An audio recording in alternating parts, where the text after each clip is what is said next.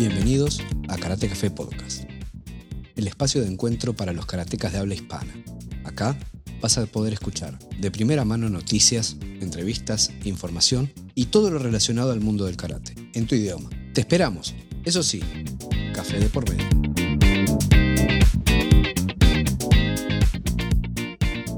En la charla de hoy estamos con el sensei Luis Lemos, séptimo dan de Shorin Ryu, de la escuela de Sensei Oshiro Nobuko, la Taishinkan de Okinawa. Hola Luis, ¿cómo estás? Hola Matías, ¿qué tal? ¿Cómo estás? ¿Todo bien? Todo muy bien, todo bueno, muy bien. me alegro, Muchas me alegro gracias por mucho. convocarme para esta charla. No, gracias por, por la buena onda y, y la, la buena predisposición.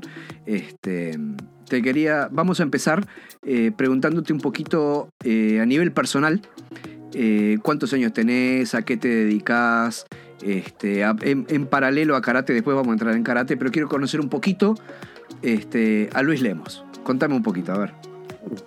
Sí, dale. Eh, mirá, tengo Ah. 54 años, Salud. cumplí 55. Sí, Porque Eh, decía, Karate tengo- Café Podcast, ¿viste? karate, ca- ca- ahí es por eso, justamente. Ahí está. Eh, bueno, discúlpame, tenés te decía- 55 años, me dijiste. No. Voy a cumplir 55 en unos meses. Eh, obviamente soy argentino, no soy de Buenos Aires, como muchos piensan. Eh, soy de un pueblito en el sur de la provincia de Buenos Aires. Ajá. eh, un pueblo muy chico. Me vine cuando tenía 14 años acá a Capital Federal y desde ahí he vivido alternadamente en algunos lugares, pero básicamente aquí en, en Buenos Aires, En la zona de Buenos Aires. donde... Sí, sí, en Capital Federal. Eh, aquí formé mi familia, tengo mi esposa, dos hijos y un nieto. Esa es más o menos mi, mi reseña familiar. Bien. ¿Todos karatecas? Bueno. Eh, han practicado, menos mi nieto, han practicado todos. Mi nieto es muy chiquito aún, tiene cuatro años, Ah, eh, así que es, es muy bebote todavía. Pero sí, los demás todos en actividad, solamente mi hijo más chico, ujú. Eh, que es quien me acompaña y me hace de, de soporte tanto en el dojo como, como en toda esta parte tecnológica de la que no soy para nada fenómeno, muy amigo. Fenómeno. Bueno, eh, Luis, y contame un poco, ¿cómo llegaste a karate? ¿Cómo, cómo se, Bueno, di- mira. se dio para que la vida Ajá. y el karate se, se hayan cruzado? Sí, claro. Eh, muy a diferencia de, de- de lo que habrás escuchado en, en otros, en otros reportajes, en otras entrevistas que, que he visto, yo nunca fui un de una forma de ser muy revoltoso, ni, ni me gustaba pelear, ni mucho menos. Yo no, no, no fui el chico, el chico terrible que lo mandaron a karate para que se tranquilice un poco y demás. Yo ya nací más tranquilo. Eh, es como que no, no, no sentí nunca la necesidad de, de encarar ningún arte marcial ni nada por temas de conducta, ni, ni mucho menos. Te diría que el arte me gustó desde, desde muy pequeño. El arte inicial para mí fue la música. Eh, me dediqué a la música hasta la edad de 14 años y a los 14 años, los 15, más, más a los 15, tuve mi primer referencia de lo que eran las artes marciales, solo viéndolas, pero no entendiendo qué es lo que veía. Ujú. Llego recién al Okinawa Karate, como digo siempre, por absoluta casualidad. El punto tal que muchos de mis alumnos se ríen, lo cuento y les parece que es una historia que les cuento como para graficarla, pero es lo que me pasó de verdad. Yo fui a consultar a un gimnasio cerca del domicilio que tenía en ese momento. Pregunté en la recepción si hacían artes marciales, me dijeron que sí y que ahí había judo. Entonces yo hice tomar mi primera clase, que era gratuita, promocional, en judo. Me presentaron al maestro de judo y era un sensei que estaba absolutamente solo porque el dojo se había abierto, y no era ese día, era el día anterior. Y el sensei estaba solo en el medio del dojo, obviamente de karate, y resultó ser que era sensei Benito Higgins. como todos sabrán, Sensei Benito Giga no es un maestro de judo. No. O sea que ni, ni yo tenía idea de lo que buscaba, ni quien me atendió tenía idea de lo que tenían adentro del gimnasio. y el pobre Sensei que estaba esperando que se le anotara gente, que cuando iba a preguntar al mostrador le decían que ese señor que estaba de blanco enseñaba. Claro. Por lo que fui, me metí en el dojo, obviamente con mis zapatillas, cosa que no le causó ninguna gracia. Y después de indicarme que fuera hasta la, hasta la puerta, a quitarme los zapatos, saludara, pidiera permiso y entrara, le dije, ¿usted es el maestro de judo? Y me dijo, no. Yo soy el maestro de karate okinawense. Y yo le dije, ah, bueno, ese era mi nivel de compromiso con respecto y conocimiento Sí, sí, sí. con respecto a las artes marciales. Me daba más o menos lo mismo Sí. una cosa que. Te- se viste fue, de digamos, blanco y tira patada, es más o menos parecido. Ya está. No comencé con un enfermero porque no se dio la situación, sino que era muy probable que, que también abordara un enfermero. Eh, no solamente me... Sensei, siempre digo que una de las cosas que más le agradezco a Sensei Benito Giga, aparte de su tiempo, que me dedicó hoy mucho para, para guiar mi práctica, junto con mis compañeros, obviamente, es que estuvimos más o menos un año en ese lugar y algo se ve que no funcionó. No, entonces tenía su dojo en Martínez, esto era acá en el centro de la ciudad de Buenos Aires. Con el tiempo vinieron algunos senpai que lo empezaron a suceder con el tema de la, de la enseñanza. Y algo ha sucedido que nunca supe, ni pregunté, ni quise saber qué era. Eh, un día nos juntaron a, a los que habíamos quedado de sobrevivientes, digo sobrevivientes porque llegamos a ser un grupo de 14 cinturones blancos que fuimos a rendir y era la época donde se rendían exámenes de graduación y había gente que pasaba y había gente que no pasaba. Varios de mis compañeros no pasaron y de los 14 quedamos solo cuatro graduados. Obviamente quedamos cuatro compañeros en el dojo, los demás que no pasaron el examen fueron dejando y no continuaron su práctica. Al tiempo, como éramos muy pocos, se habían dejado algunos, eh, evidentemente Sensei ya no, no le sería conveniente venir desde la provincia a Ujú. enseñar acá a este dojo. Y en el vestuario, después de una clase, me separó, me dijo, mire Luis, yo no voy a venir más. Me dio un papelito donde me anotó la dirección del dojo de Martínez y me dijo, lo espero allí. Las clases allá eran lunes, miércoles y viernes y después había otras martes, jueves y sábado. Opté por las de martes, jueves y sábado. Les digo a los que no conocen la ciudad de Buenos Aires, que es bastante amplia, la localidad de Martínez está a 14, 15 kilómetros. Hay que tomarse un micro hasta la estación de trenes, la estación de trenes hasta Martínez, unos 20 minutos más o menos. Y desde ahí se podía ir caminando unas 8 o 9 cuadras hasta el dojo. Ese era mi camino de ida y de vuelta, martes, jueves y sábado. El tema es que yo esperaba que llegaran mis compañeros y mis compañeros nunca llegaron a ese dojo. Los compañeros que dieron Porque examen fueron- contigo la primera vez. Claro, claro. Lo que pasa es que no, nunca fueron invitados. Pero esto me enteré 20 años después. Mm. Eh, Sensei al único que invitó para continuar la práctica era mí. Y él estaba muy consciente del tema de mis viajes hasta allá, y Mm. ida y vuelta, y lo engorroso que fuera. Y hasta que un día me dice, le tengo que pedir disculpas. Le digo, ¿pero por qué, Sensei? No, dice, porque me enteré que usted vive a una cuadra y media del dojo de mi hermano. Le digo, ¿cómo una cuadra y media? Me dice, sí, usted vive sobre la avenida Santa Fe y Montevideo, y en Santa Fe y Riobamba, a una cuadra y media. Mi hermano tiene el dojo. Dice, somos el mismo estilo, la misma escuela. Dice, yo le diría que se va caminando, o sea, es una cuadra y media. Claro. Habló con su hermano Oscar, Y vos no tenías ni idea que el no dojo estaba ahí al lado. tenía la más leve idea. Es una Es cosa. más, descubrí que había un, había un dojo de Shotokan a una cuadra también. Mira. Y nunca lo, lo vi después. Eh, Y en esa época ese, ese dojo de Yotokan sería capaz de Italia.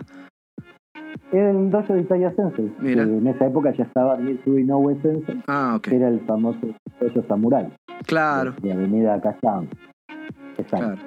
Entonces, bueno, eh, obviamente una cuadra y media contra dos horas y pico de ida y dos horas de vuelta. Lo complicado era la vuelta, más que la ida. Claro. Eh, habló con, con su hermano, Sensei Oscar estuvo de acuerdo y me recibieron. Y ahí continué mi práctica hasta que en el año 89, después de volver de un torneo nacional en la ciudad de Córdoba, Eso, después ahí continuaste con Oscar. con Oscar de Sensei, exacto.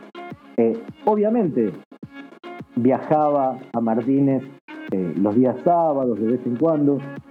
Sensei Benito siempre, este, hasta que enfermó y dejó su, su enseñanza, digamos, siempre estuvo en contacto conmigo y siempre cuando le requería algún consejo o alguna eh, idea de cómo seguir mi práctica, o qué hacer o qué no hacer ante una duda, este, siempre estuvo presente y siempre supo guiarme. Por eso digo, no solamente le agradezco el haberme enseñado la base fundamental del Okinawa Karate, que es lo que, la piedra fundamental que después se mueve en la vida, digamos.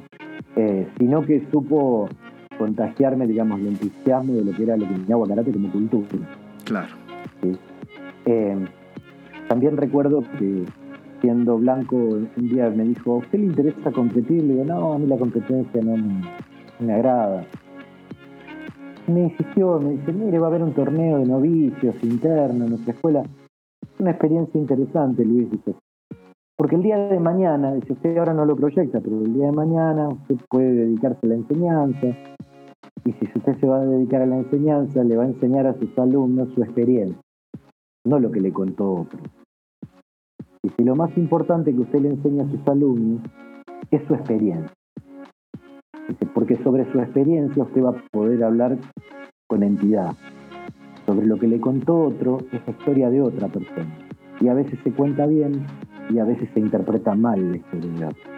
Usted va a tener seguridad siempre que usted se referencia a usted mismo. Bueno, me, me convenció. Fui a un torneo, obviamente me fue muy mal. Y cuando volví a la primera clase después del torneo, me preguntó eh, cómo fue la experiencia. Le dije, sí, yo perdí. Me dice, yo no le pregunté eso. Te pregunto otra cosa. Yo le pregunté cuál fue su experiencia. Le digo, interesante, pero no me interesa. Le digo, o sea que ya está, le digo, "Sensei, ya hice la experiencia. Me dice, no, no, mi amigo mío. Eh, un año. ¿Usted quiere experimentar? Sí, un año. Participe un año y después del año volvemos a tener la charla. Bueno, 16 años ininterrumpidos como competidor para mi escuela y cuatro años más que me di el gusto, el, digo que fueron mi- mis grandes logros, fueron en esos cuatro años, que pude, me pude dar el gran gusto, soy una persona muy afortunada, de que mis hijos siguieran la práctica del Okinawa Karate. Y en primera instancia pude entrar con mi hijo a un campeonato y que los dos pudiéramos ganarlo, él en categoría infantil y yo en categoría danes adultos. Y años después tuve la, el grato momento de poder repetir exactamente lo mismo con mi hijo más chico en otro campeonato distinto, ganando las categorías de adultos y ganando la categoría de juvenil. Así que este, en ese sentido, hombre completo. qué Son. Más o menos es mi- Qué mis comienzos y mi, mi camino. En el año 89, después de un nacional en la provincia de Córdoba, en la ciudad de Córdoba capital, me ofrecieron ir a poner la escuela en la ciudad de Córdoba capital, que no había filial. Había una filial, pero era de, de un compañero que, que venía de escuela Miyasato, por lo tanto, el karate medio que se mezclaban los estilos y esos, y, y- y él aparentemente había decidido no seguir con la, la línea nuestra y volver a escuela Miyasato. Y viajé a la ciudad de Córdoba a poner la escuela allá. No solamente 89. en Córdoba capital, sino en, en el año 89. Y ahí nace el Que es mi, mi escuela, que cumplió hace dos años, 30 años ya de vida. Muy bien, muy bien. Y ahí Eh, y pregunta al margen, ¿no? En, paralelo, de la época inicial tuya, eh, ¿tú llegaste a compartir clases o a recibir clase eh, con Shintatsu Sensei? No, yo ya cuando comencé, Shintatsu Sensei ya había fallecido. Ah, ok. No, no, ya estaban Benito y Oscar. Sí, sí, sí, sí. Yo comencé con Sensei Benito mi senpai fue Sensei Víctor Galati, otra persona muy, muy cara a mis afectos porque eh, Sensei Víctor Galati venía de convivir, fue el primero de, los occidentales no familiares en convivir un año seguido con Sensei Yuchoku Higa en Hombudoyo, en ah, Okinawa. Él se tomó un año, gracias a que Sensei Benito le permitió, eh, se quedó a vivir en Combudoyo durante un año. Y cuando él regresa a Buenos Aires, eh, justo lo tengo como senpai. Tuve, por eso digo que soy una persona muy afortunada, porque sin buscarlo, eh, ingresé en el lugar correcto y con las personas correctas. Es interesante cómo a veces los astros se alinean y, y decís, puta, qué suerte que tuve de haber caído acá porque cuando empecé no tenía ni idea de dónde estaba parado. ni, o sea, fui a hacer judo y terminé en esto. Sí, tal cual. Tal cual. Es más, eh, si hay algo que a mí me daba muchísima vergüenza, y estoy hablando hasta cuatro, tres, cuatro años de práctica, ya iniciada la práctica, ¿eh? Era que todos mis compañeros hablaban de un tipo que hacía películas de, patadas y piñas que se llamaba Bruce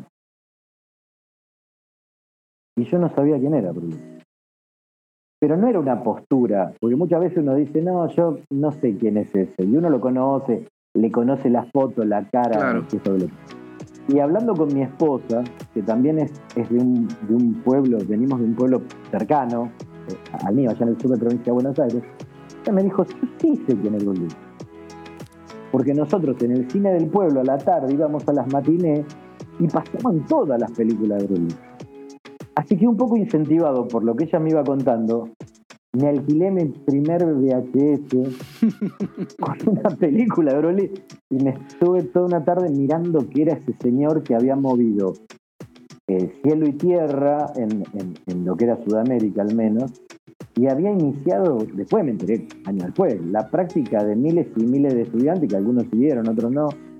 No solamente karate, digo, arrancaron para el kung fu, para el judo, para el y todo el mundo admirando a ese señor chino del cual yo no tenía noticias. Eh, bueno, y ahí supe quién era el señor Dudley. Por eso digo, eh, lo mío fue realmente sin una búsqueda, sin saber lo que, lo que buscaba, pero llegando al lugar justo, en el momento justo. Espectacular. Y, eso me fue sucediendo a lo largo de mi vida y por eso digo que soy una persona muy afortunada. Eh, y a partir... He encontrado los, he encontrado los maestros correctos en el momento correcto. Parece mentira, pero... Eh, eh, eso es impresionante, que, las cosas se vayan dando de esa forma y al final... verdad. ¿Cómo es tu trayecto hasta el ahora? ¿Cómo es tu encuentro con eh, Oshiro Sensei, para los que no la conocen, eh, Oshiro Nobuko. Eh, bueno, mejor contá vos la historia porque sabe más de ella que yo. Este, Pero lo que yo te puedo decir es, viéndola, es una señora, es una señora grande, practica, es espectacular. Voy a dejar por acá arriba, no sé por dónde, por acá, por acá, un, un link a un video que yo saqué en una exhibición que hizo ella. Este, y es fantástica. ¿Cómo se cruzó tu camino con el camino de Sensei Oshiro? O sea, llegamos a Oscar Sensei, Oscar Giga Sensei, y a partir de ahí, ¿cómo llegas a Oshiro Sensei? Cuando en el año 89 yo decido ir a poner la escuela en Córdoba, coincidió que Sensei Oscar Giga había tomado la decisión de ir a poner la escuela Kyudokan en Italia. Ajá por lo que se va de Buenos Aires y si bien iba y volvía, yo realmente lo perdí por, muchos años. Eh, yo me establecí en la ciudad de Córdoba, estuve un año y pico allá, abrí cuatro doyos. Eh, el tema o casualidad, el tema en Sudamérica recurrente es la falta de posibilidades laborales en el interior, hicieron que yo mm. tuviera que regresar a Buenos Aires después de un año y medio. Eh, ese fue el motivo fundamental por el cual yo volví a Capital Federal. Cuando volví, Sensei ya no estaba, Sensei Benito ya estaba enfermo y no, no estaba dando clases. Y un compañero de, clase, de, práctica mío, Sensei Fatore, eh, éramos compañeros en, el dojo de Sensei Oscar, eh, obviamente senpai mío, no, no éramos de la misma, de la misma camada. De la misma camada, camada anterior. Claro, no, dos por debajo mío mínimo. Eh, eh, Sensei Fatore me dice, queda tranquilo, practica tranquilo, si querés ir a Martínez, estuvo cerrado un tiempo, después siguieron algunos alumnos, volvió a cerrar, todo por el tema de salud de Sensei, uh Benito. Eh, por lo que Pedro me dice, mira, vení tranquilo, practica acá con nosotros. Yo a Pedro le, comenté, mira, yo tengo mi propia escuela, el Picaradoyo, lo tuve que, trasladar a, Buenos Aires de nuevo, lo había abierto en Ciudadela aquí en Capital Federal, al, ladito de Capital. Eh, no te hagas problema, Pedro era una persona muy abierta, no, tenía ningún ruidito. Nada, practiquemos y practiquemos. Hablo con Sensei Oscar Giga, le digo qué posibilidades había de, ir a Okinawa. Yo sentía la necesidad de, tener un maestro más próximo, más cercano. A mí siempre me gustó aprender. Básicamente, mi rol es de ser un estudiante de Okinawa Karate. Mi, eventualmente enseño, pero mi, rol fundamental es aprender. Eso, es lo que no se puede perder nunca. Claro, eh, eh, sí. Y hay mucha gente que llega a cierto nivel y dice, ya no necesito más nada. Y... Bueno, yo necesito todo, lo que, lo que yo necesito y lo que ellos dejan de necesitar. Eh, a mí me queda corto todo. 20 eh, días me quedan cortos, un mes me queda corto, pero bueno, son las posibilidades que uno tiene. En el año 2005 puedo juntar el dinero necesario, voy a Okinawa, con una característica. Toda mi vida, desde que empecé Okinawa Karate, siempre escuché que en el dojo me dijera, no se muera sin conocer Okinawa. Así. No se muera sin conocer Okinawa. Y cuando llegó el día que dije, me voy a Okinawa, por favor denme la dirección de dónde queda esto, porque Okinawa debe ser grande. Me dijeron, quédese tranquilo que yo le paso la dirección.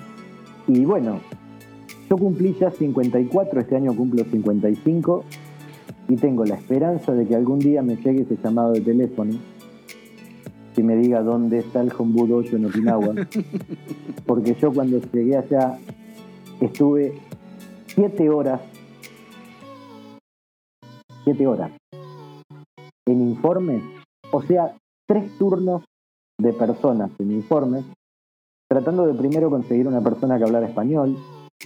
Segundo, yo dije, digo Giga, y Giga en Okinawa lo van a ubicar eh. González, sí. Giga, y que practica karate.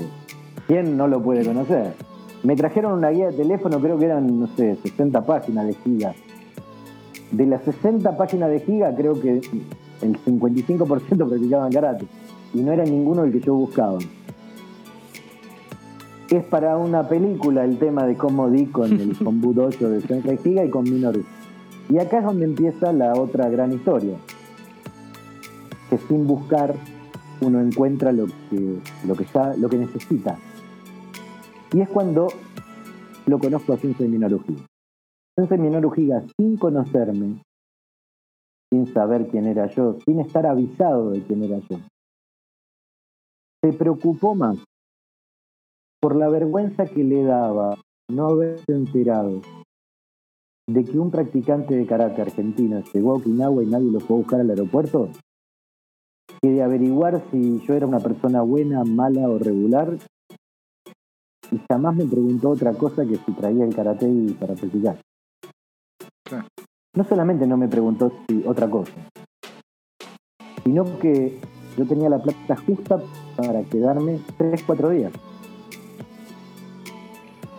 Estás escuchando bien.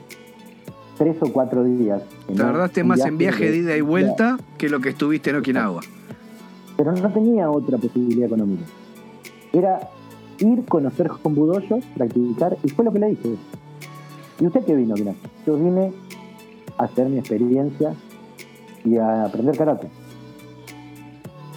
Bueno, pero mire que no tomamos exámenes. Le digo, yo no vine a tomar un examen acá en Okinawa, no vine, no vine a nada. Vine a hacer la experiencia, a conocer dónde nació todo y me vuelvo a mi casa. Sacó un billete, no me olvido en mi vida, sacó un billete que era grande y rojo, era una cosa grande, nunca había visto un billete tan grande. Y se lo dio a la persona que estaba conmigo le dijo, cuídelo, porque desde hoy Luis está a cargo mío. Yo estuve 25 días en Okinawa.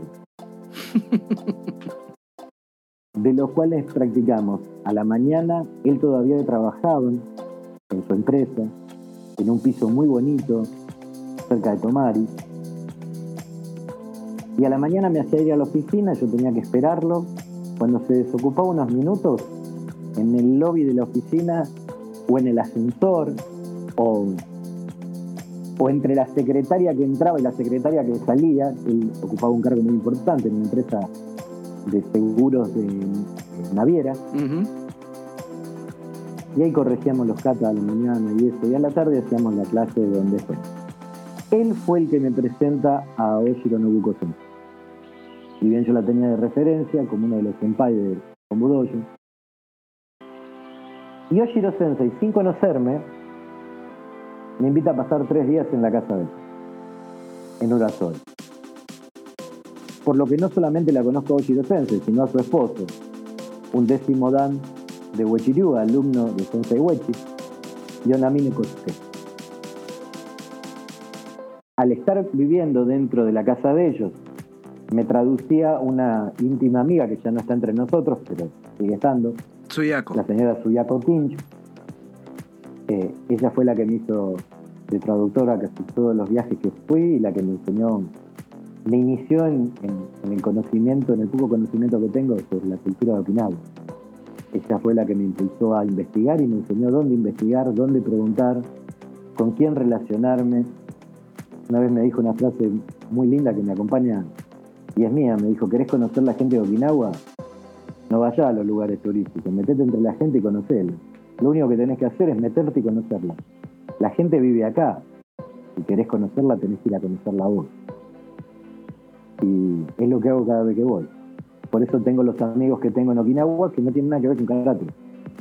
Es interesantísimo como que, a mí me, me, choca y me sorprende y es algo muy lindo de lo que es la cultura de allá.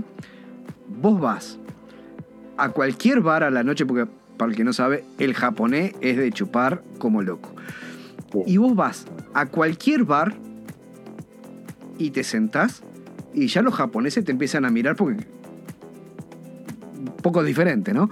Entonces te empiezan a mirar y te empiezan a preguntar. ¿Y vos de dónde sos? No, yo soy de tal lado. ¡Po! Viniste de tan lejos. ¿Y, qué idioma se habla en tu país? ¿Y cómo.? Y te empiezan a hablar y, te, y tienen mucha curiosidad. Y ahí ves cómo es la interacción con la... Andate a meter en un bar argentina, por ejemplo, en tu caso, a ver si alguien te da pelota. Ni te miran. Tengas la cara... aunque tengas cara de japonés o cara de alienígena, nadie te da bola.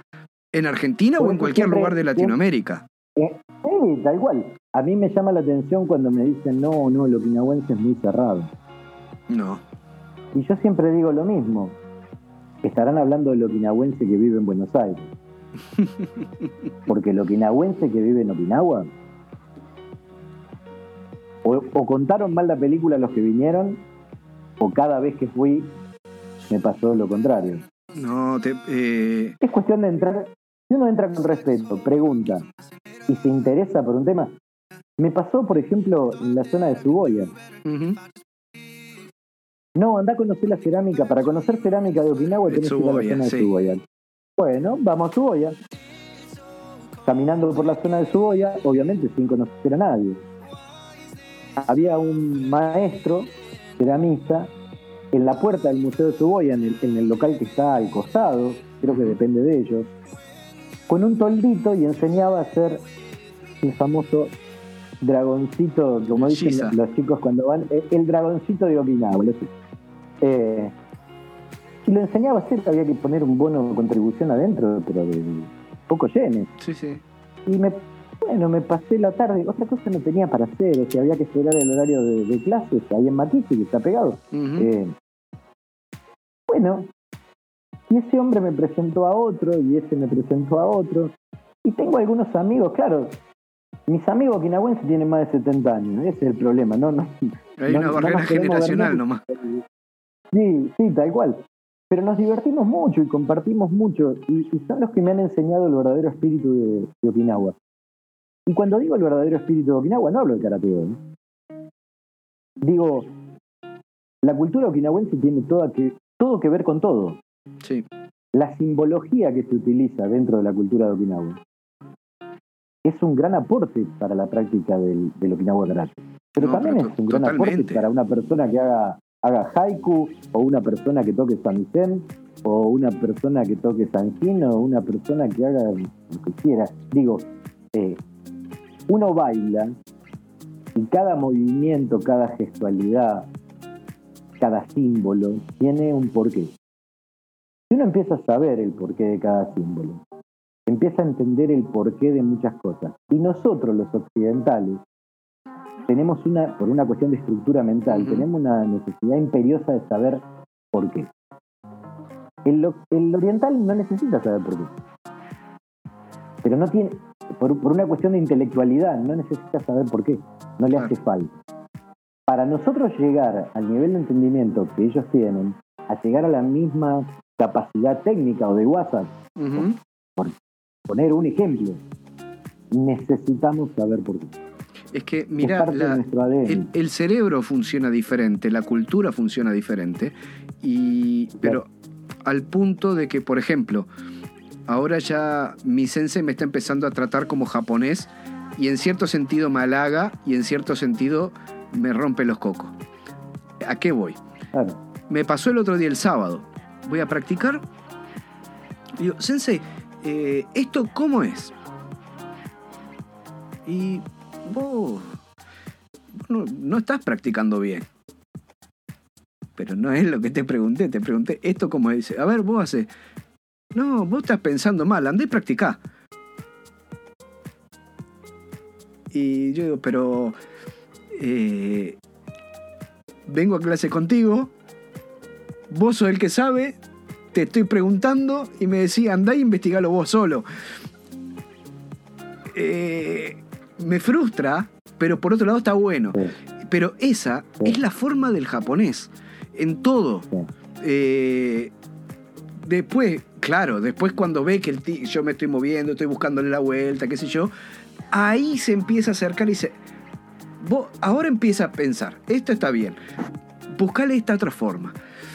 Y Bueno, ahí sí, así. pero al principio es, vos estás practicando mal. Sí, ya sé, por eso te pregunto, o sea, no, andá y seguí, practicalo vos, investigá. Claro, claro. Bueno, está mis, bien. Alumnos, mis alumnos más, más avanzados, que me conocen de más años, siempre me dicen que hay una como una pelea interna dentro de ellos entre dos cosas que siempre les digo. Cuando vos entras a mi dojo, apenas entras, hay un cartel, bien grandote. Está en kanji y en español, para, para que no quede en duda. Y dice, no diga, haga. No pregunte, practique. Entonces, quien lee eso el primer día que entró, los tipos no Claro. abren la boca. Claro. Es que Por otro lado, es, es muy del Japón. por otro Es, lado, es muy japonés ese Claro, es- eso es muy okinawense. Mm. Ahora, yo enseño en Villa del Parque, en la ciudad de Buenos Aires, y mi función como maestro es que la persona que viene buscando el conocimiento, que viene buscando aprender el arte, mi función como maestro es que tenga todas las posibilidades absolutamente todas las posibilidades que tiene cualquier persona en el mundo de que el legado cultural de Okinawa le llegue lo más genuinamente posible a sus manos. Por lo tanto, que en el dojo de Villa del Parque o se toma un avión y en el dojo de Okinawa, esa persona practica igual, con los mismos métodos didácticos, solamente con la diferencia didáctica propiamente dicha de un maestro y otro. Que dentro del mismo estilo, ya sabemos que hay dos maestros que no enseñan igual. No hay dos personas que razonen igual tampoco. Sí.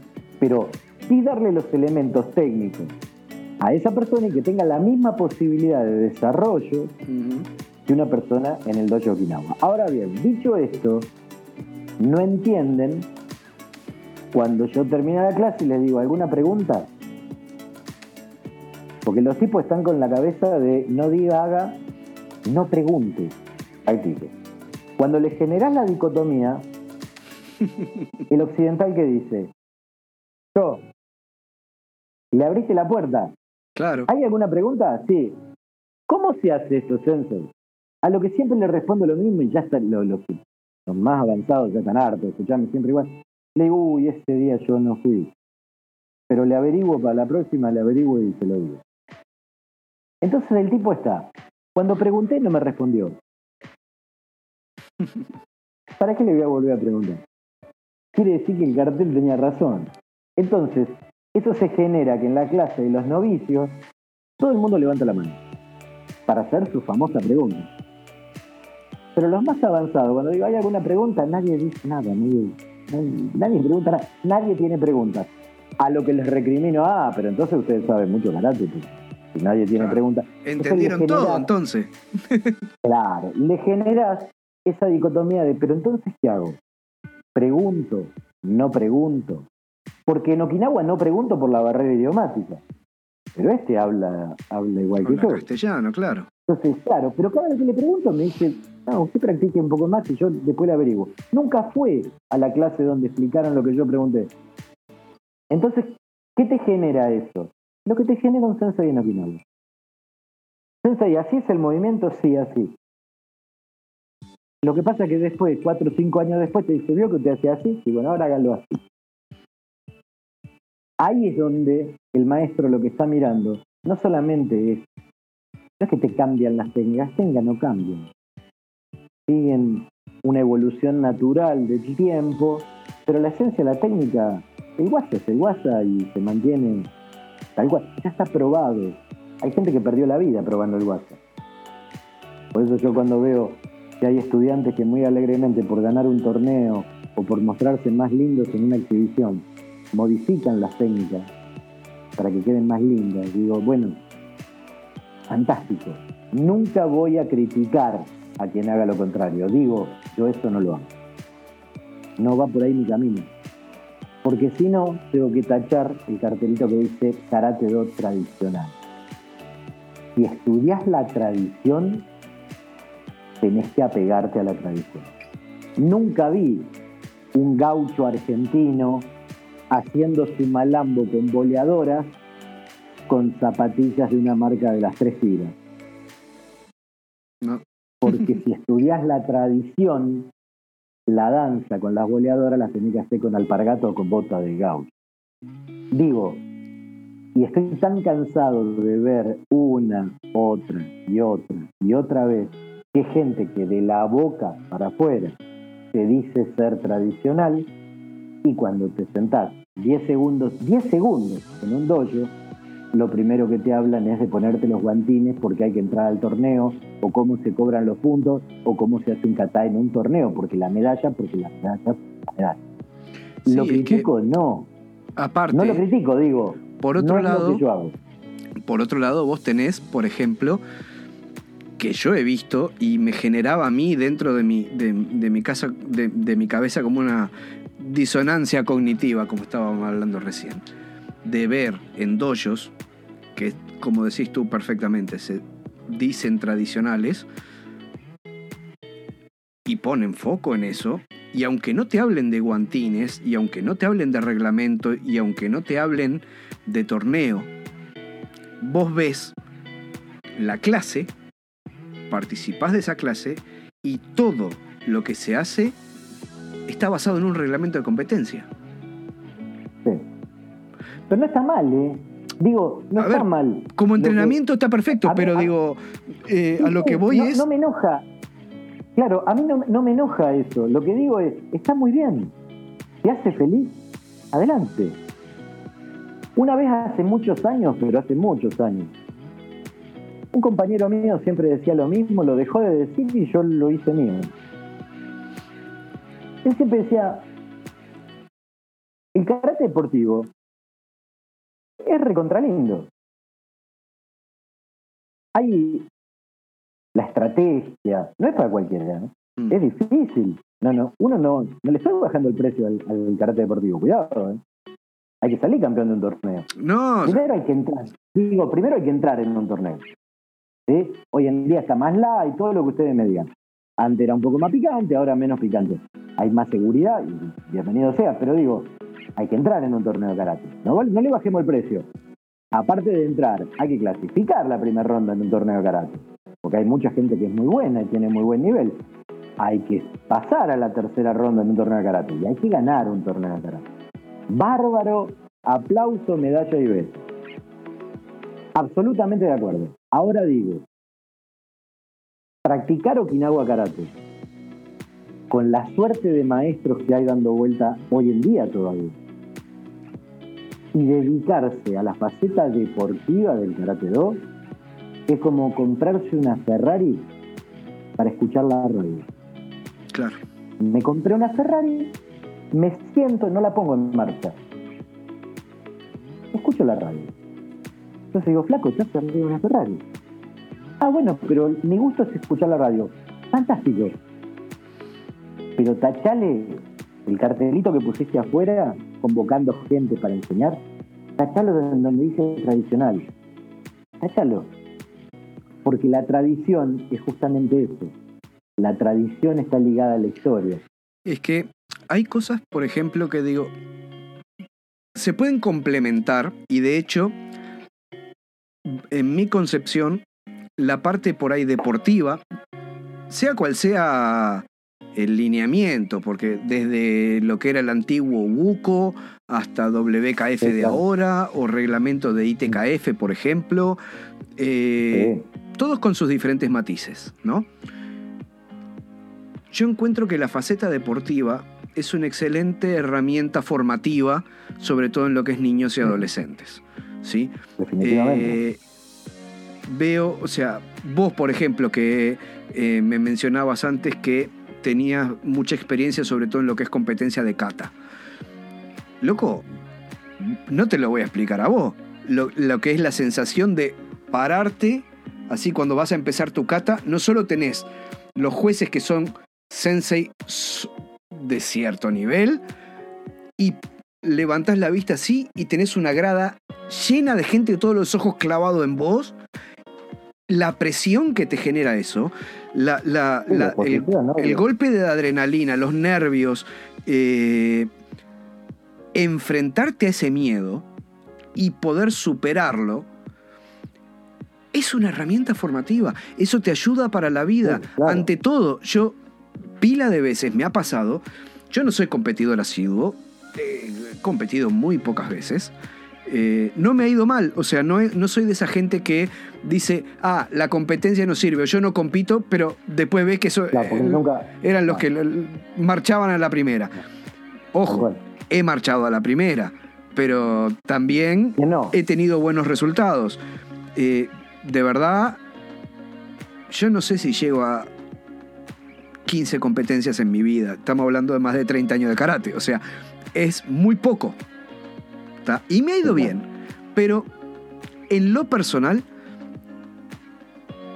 no es algo que a mí me vaya la vida. Digamos, hay gente que vive para la competencia. A mí no me interesa Claro. mucho. De hecho, en los Está muy últimos bien años. ¿eh? ¿Cómo? Digo, está muy bien. Que, que digo, está muy bien.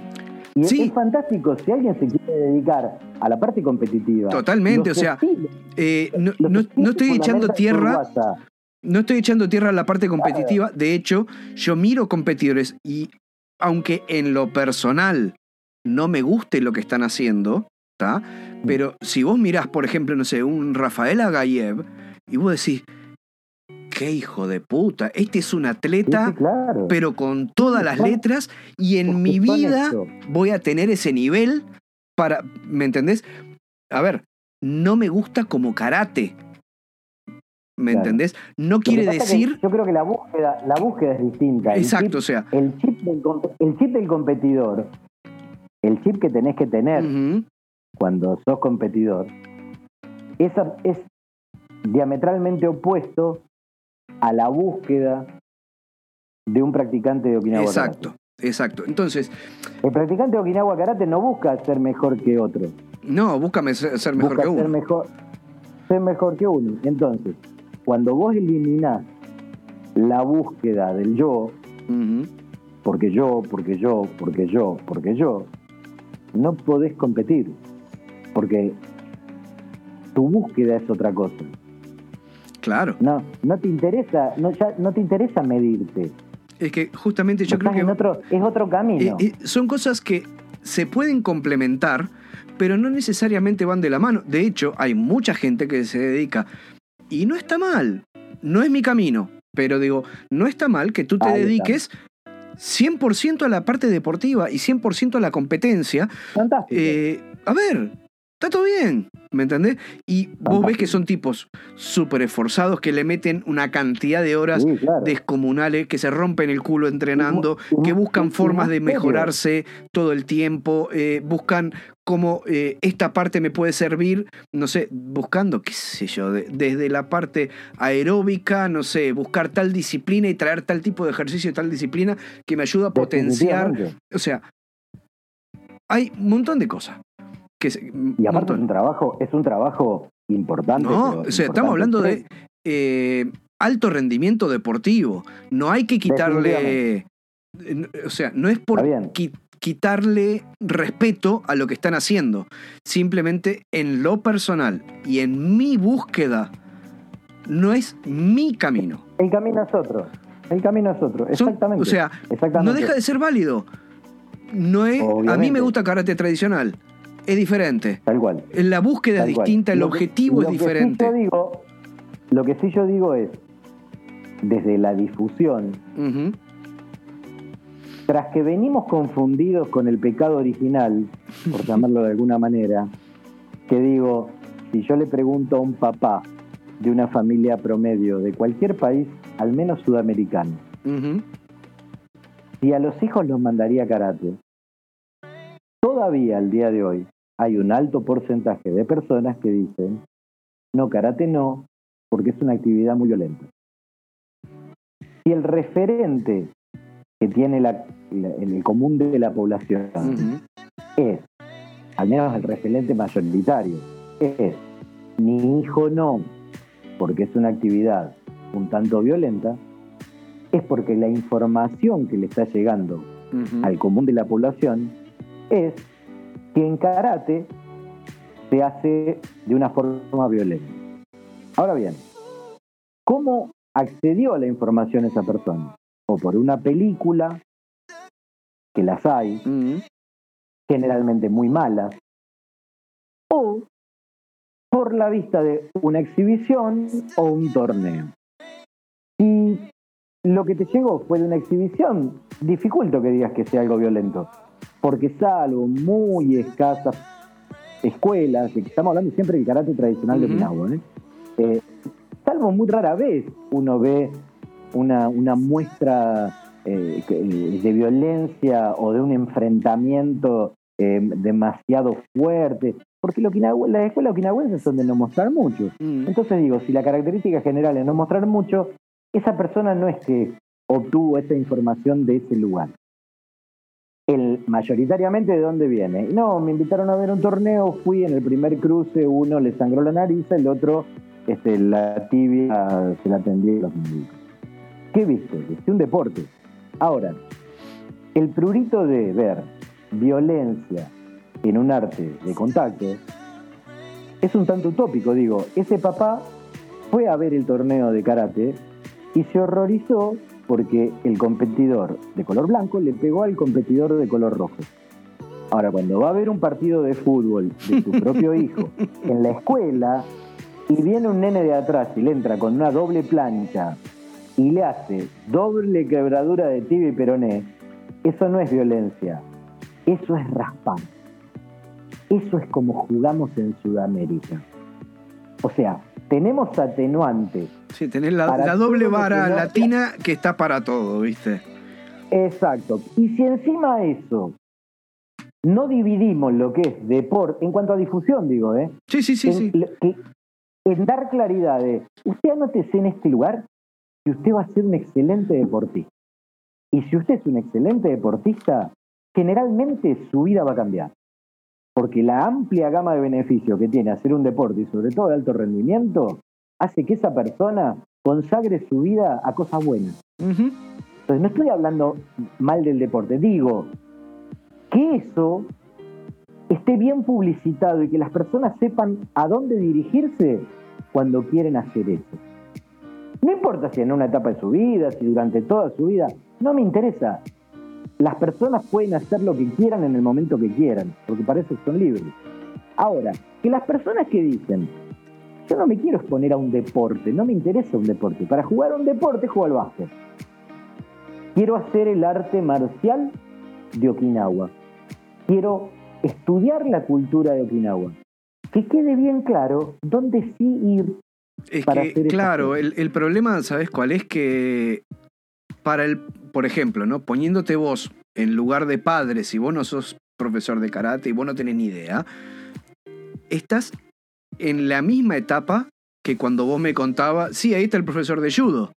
O sea, no se viste de blanco y tiran patada y se revuelcan por el suelo. E- Es eso. Listo, listo, Entonces, listo. a ver, yo cuando era chico, a mí me gustaba mucho todo el tema de las patadas y qué sé yo. Y yo quería hacer taekwondo, Tal cual. ¿me entendés? Porque sabía que tiraban patada. Eh, Todo patada, y claro. mis padres me terminaron llevando a un... Yo creo que fue Gustavo que le contaba la otra vuelta y me mataba risa. Mis padres me llevaron a un dojo de aikido. Porque dice, no, a no, vos, vos, que, te que pasás peleando con tu hermano, lo- se aprende a patear, Claro. lo, lo cagás patada todo el día.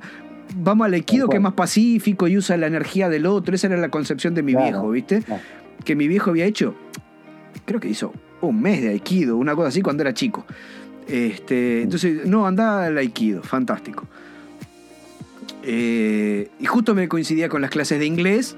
Entonces mi vieja dijo, no, inglés es más importante, esto capaz el año Eh, que viene tenés otro horario en inglés. Y el año siguiente junto empecé karate en la escuela, habían puesto como un taller opcional de, de, de- de karate, digamos, como extracurricular. Y justo caí y bueno, y, eh, ahí seguí de largo. ¿tá? Y tuve suerte, como, como vos decís, se alinearon, yo quería hacer taekwondo, mis Sí. viejos no me dieron bola, me llevaron al aikido, no se pudo por el horario, terminé en karate y hoy agradezco que haya sido de esa forma.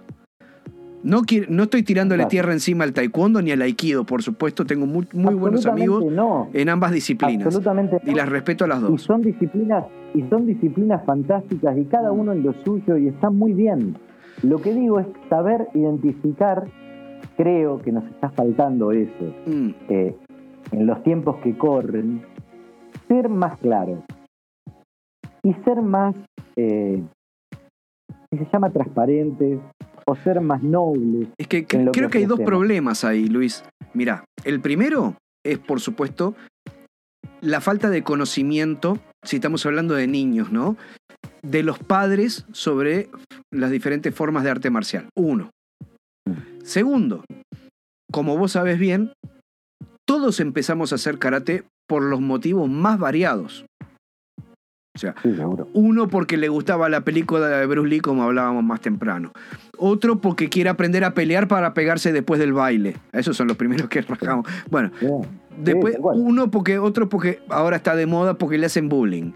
Eh, uno porque busca la filosofía. Otro porque, yo me acuerdo, había un compañero en Uruguay que había empezado porque lo habían operado del corazón y entonces el doctor le había recomendado que la gimnasia de karate era muy completa y, era tranquila, no era muy exigente como físicamente, digamos, todo lo que es precalentamiento, todo eso. Entonces le iba a ser bien para la recuperación. Y el tipo después se terminó enganchando y le, iba solo para la parte de gimnasia, digamos. Y se enganchó y le gustó karate. Tengo un compañero que le, había gustado una minita que hacía karate y se metió a hacer karate porque había una minita que le gustó. Obviamente, y después la minita dejó y el tipo siguió haciendo karate.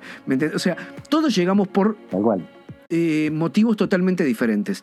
Entonces, si estamos hablando de. Ahí me estoy. Me voy a la parte empresarial que para mí no debería existir en el dojo, pero vos deberías poder atender. Después encauzarlos al objetivo. Pero tendrías que tener un abanico amplio para poder decir, ah, ¿este quiere la medallita? Eh, sí, sí, yo te preparo para el torneo. ¿Me entendés? Y lo, largas para el torneo. ¿Vos querés Zen? Listo, vení. También hacemos. ¿Vos querés Kobudo con revolear el Sai y el Nunchaku? Vení que también hacemos. Eh, entonces, después lo vas alineando. Está muy bien. Pero, está bien, pero al principio entiendo que, hay que tener una. Porque todos llegamos por motivos diferentes está bárbaro. No digo que no, no, no, no reniego de eso. Lo que digo es esto. Vuelvo al, principio de, lo que estábamos charlando. Mi idea es darle al alumno lo que, lo que necesita, no lo que a mí me gusta. Potenciar su gusto. Y muchas veces el tema de captar gente para un dojo, por temas comerciales o lo que sea, veo que retienen personas con un speech. No, no, usted practique esto que, va a ver que va a llegar a lo. Y vos ya sabés, antes de que la persona empiece, que no es tu búsqueda. Claro. Digo, después hablamos de valores, de honestidad, de respeto. Queremos que nos respeten, que nos respeten y que nos respeten. Ahora, el respeto es un tema que no se compra, se gana y es una cuestión, es una actividad de ida y vuelta. Es ida y vuelta, exacto. Si vos no le demostrás respeto a una persona que lo único que tiene es ser neófita en karate, porque ese es otro de los temas, entras a un dojo a aprender karate y como no sabes karate, se tratan de, infeliz, de, de, que sos un inepto. No, vos no sos un inepto. Simplemente no sabes. Una formación académica, no sabes karate. Por eso te anotaste en un lugar donde enseña karate. Entonces digo, que los roles sean más claros. También tenemos que diferenciar lo que es la alta competencia lo que es la competencia, por ejemplo, WKF y este tipo de reglamentos, que necesitan atletas. Y es fantástico verlo. Sí. Ahora, si una, si una persona tiene aspiraciones de competir en WKF, que trate de pasar bastante lejos de mi dojo. Porque en mi dojo no va a encontrar ni el elemento más mínimo para llegar a competir, ni siquiera para entrar en un torneo de eso. Ahora, si la persona quiere hacer karate tradicional, Okinawa karate tradicional, y quiere como divertimento un día competir en los torneos de Okinawa karate, que son absolutamente diferentes a los torneos que estamos hablando, la gente va a decir, no, no puede ser, no son diferentes. Yo fui a ver los dos y vi los dos gente de blanco que se pega y los dos gente de blanco. Son diametralmente opuestos. Por la forma de conseguir los puntos, por las necesidades técnicas de conseguir los puntos. Vos me vas a decir, pero un competidor avesado en un reglamento puede competir en el otro. Es verdad. Es verdad. Ahora, si es verdad ¿Por qué los competidores de un reglamento no van a competir en el otro? Yo conozco competidores de ITKF que son excelentes karatecas, excelentes, dueños de, una, de un dominio mental por sobre el otro, de una estrategia pero, pero superior. Y sin embargo, cuando pasan al otro reglamento, dicen, pero esto es otra cosa. No, no Estamos jugando. Y lo mismo al revés. Si vos querés poner un competidor de WKF en ITKF, marcha porque no, le dan los puntos. No le dan los puntos. Ahora, siempre le digo lo mismo a mis estudiantes. ¿Ustedes quieren hacer? Eh, ¿Quieren participar de un encuentro deportivo? Bueno, utilicen los encuentros deportivos con otros practicantes de Okinawa Karate. ¿Por qué? Porque los reglamentos son más tradicionales. Y no estoy hablando de brutalidad cuando hablo de tradición, ¿eh? porque a veces se dice, no, pues son tradicionales, quiere decir que no se cuidan, esa gente después el lunes no puede trabajar. Mentira. Porque hemos realizado muchos campeonatos y el lunes todo el mundo va a trabajar.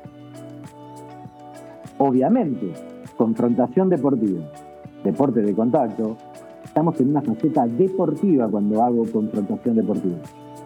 Entonces es el otro contra mí. Si chocamos y uno tira y el otro tira, en una alguien va a tirar mal y alguien se va a equivocar y alguien va a poner la mano más fuerte que la que la tiene que poner y va a haber una lesión. Claro, mi hijo jugando al básquet se quebró el brazo. ¿Y sí? Y el objetivo del básquet no es quebrarle el brazo al compañero y meter una pelota dentro de un agujero. Digo, para todo tenemos las cosas bien claras. Con karate, creo que las personas se confunden y con razón, porque no se le dan las pautas bien claras, dónde ir para hacer qué cosa, dónde ir para hacer tal otra, porque desde los profesores no baja la línea clara. Claro. ¿sí? Y cuando digo de los profesores no baja la línea clara, cuidado que hago una culpa y digo, si hay una confusión a nivel general sobre el karate okinawense, es en cierta medida porque históricamente quienes hacemos karate okinawense nos metemos adentro de un dojo y no ponemos ni siquiera un cartel en la puerta. Mi dojo no tiene un cartel en la puerta. Entonces, por un lado, me... bueno, Luis, pero ¿qué querés? ¿Querés informar por un lado y por el otro lado no te, no te referencia que el karate okinawense se practica en este portón? Digo, Claro. los maestros okinawenses que no tienen un dojo a la calle comercial, vos nunca te enterás que ese famoso tintorero atrás de la tintorería enseñaba Okinawa Karate. Porque tenía 10, 15 alumnos. ¿Y sabés cuándo te enterás? Cuando un día hicieron la fiesta de los 50 años de karate en, esa, en ese dojo. Que en vez de practicar adentro salieron a la calle. Digo que nuestras generaciones deberíamos tomar cuenta de eso. Y por eso me parece fantástico este tipo de cosas que se te ocurrieron, de poder salir a fomentar y a difundir y a charlar así abiertamente cómo son las características del karate de Okinawa para difundir esa actividad. ¿Vamos en detrimento del karate deportivo? No. Yo no estoy hablando mal de otra actividad. No estoy ni siquiera poniendo elijan esto o elijan aquello. Elijan lo que tengan ganas. Lo que ser claros es que hay todo un mundo de Okinawa Karate que no es visto ni por el gobierno en los apoyos que da, porque todo va para el karate deportivo. O sea, los miles y miles de practicantes, y no estoy hablando de Buenos Aires, ¿eh? no Buenos Aires nada más. La Argentina es grande, Chile es grande, Uruguay es grande. No, Uruguay es chiquito, pero. Bueno, sí, sí, pero ¿cuántas escuelas de karate hay en el Uruguay? No, sí, hay, unas cuantas. Un montón. ¿Y quién se acuerda del tipo que está en el medio de un pueblito, en un dojo, que el dojo no tiene ni un cartel en la puerta? Nadie. Entonces digo, los vamos a invisibilizar, no existimos. Una vez también una persona de karate federado discutiendo esa tontería sobre si la tradición es respetar la historia o si la tradición es partir desde el Japón para acá, cosa que me parece absolutamente ridículo Mm. a tiempos vista, hoy en día, eh, me mostraba lo que es el mapa del karate en la Argentina. Y yo digo, sí, pero pará, pará. Yo he ido a practicar a dojo que están acá que no figuran. No, no, pero este es el karate oficial, el federado. Bueno, en todo caso, decime que es el karate deportivo que, que está afiliado. ¿Y el resto? No, no practicamos karate. O sea, batimos en el 2015, en 2016, perdón. Se batió en Okinawa el libro, el, el récord Guinness de practicantes sobre Kokusai Dori, todos juntos haciendo la mayor cantidad de practicantes en el mundo practicando karate, todos juntos. ¿Sí? Las 16 cuadras alfombradas de Kokusai Dori no existen para, para algunas personas. Porque somos, como no estamos afiliados a algún lugar, No, no practicamos karate. Es que, Quizás ¿sabés que qué pasa? Sobre todo si hablamos de estilos japoneses, y no es por desmerecer los estilos japoneses, porque tengo gran respeto Mm, eh, por varios de ellos. no, Eh, a, a nivel deportivo, son los que han sido más beneficiados, en el sentido de que vas a torneo, ves que la mayoría son de estilo japoneses, entonces son los que tienen más difusión. ¿sí? Eh, Teniendo eso como, como premisa, digamos, hay mucha gente que se crió en ese ambiente, en un ambiente de karate japonés. Por decir un ejemplo, ¿no? No, no estoy hablando de nada en concreto, pero eh, si vos me decís, no sé, alguien, un alumno de la JK, por ejemplo, ¿no? Entonces, eh, yo no sé si JK está federada o no, no tengo idea, pero bueno, por decir un- una, una organización grande Sí, sí, sí, tal cual. de karate japonés, de Shotokan, ¿está? Y su vida gira en torno a JKA. JKA tiene, primero que nada, sus propios torneos, sus propios seminarios, es una organización muy grande. Entonces, para vos, eso es karate. Ahora, ves está, que muy, está muy bien. si lo... Sí, sí, pero si eso después ves que si JK, no sé si está o no, pero estoy hablando en el aire, estoy pensando en voz alta, ¿no? Ingresa en, eh, si hablamos de Argentina, en FAC, por ejemplo, como organización. Entonces ahora es karate federado. Entonces empieza a ver el, el universo de karate se le amplía un poco y ve que no solo es JK, tenés, qué sé yo, Skiff, tenés Goyukai, tenés Shitoryu, tenés. Wadoryu, Exacto. pero sigue siendo en un 90% karate japonés. Entonces, toda esa gente tiene, eh, o sea, su universo, aunque lo hayas ampliado, gracias a la parte deportiva, se amplió su universo. Saliste de tu escuela y conociste otra gente y otra forma de hacer las cosas.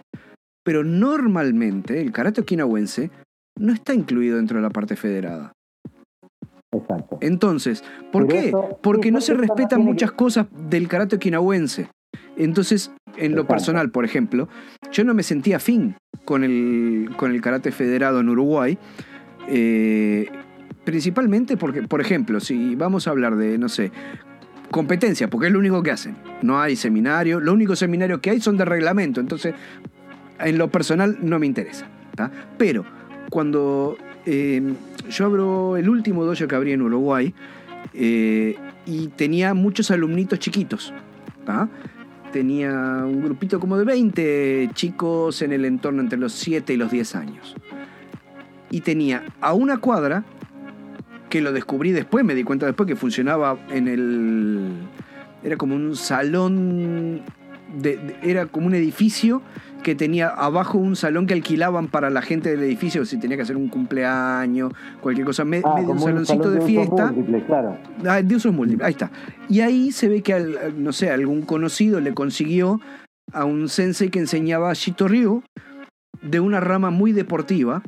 Entonces yo una vez fui a ver y estaban, la clase era así, Claro, ¿Viste? Era- deportiva. 100% deportivo. Y yo digo, puta, pero si los poquitos alumnitos que yo tengo mm, quieren competir porque ven la, que se compite y ahora hay internet y entonces ven las competencias, buscan información, y se me van a ir todos para allá porque yo no les estoy dando la opción. Aunque a mí no me interese y ellos quieren tener la opción, entonces, ¿qué hice? Busqué la forma de brindarles el marco lo más adecuado posible para no apartarlos de la enseñanza que les quiero transmitir. En Uruguay no Ah, existe fantástico. una federación de karate okinawense o una organización como la que tienen ustedes de OCOA.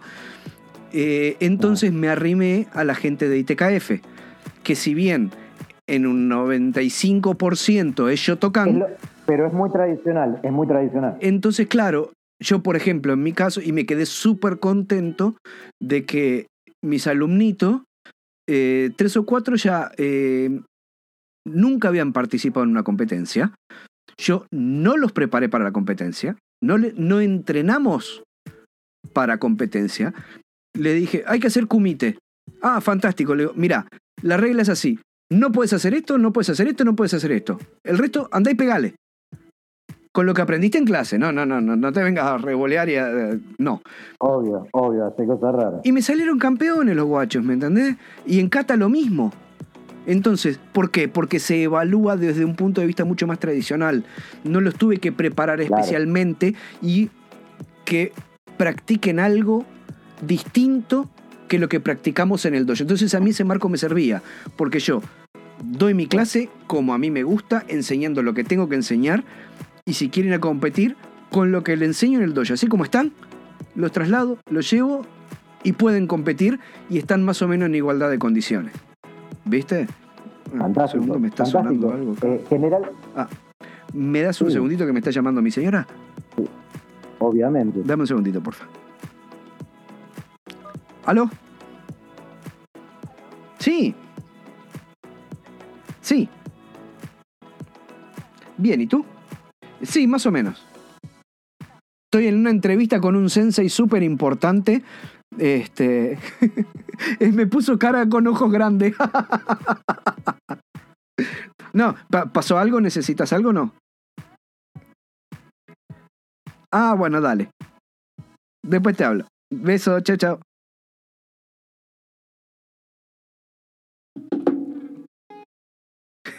tu cara fue un poema.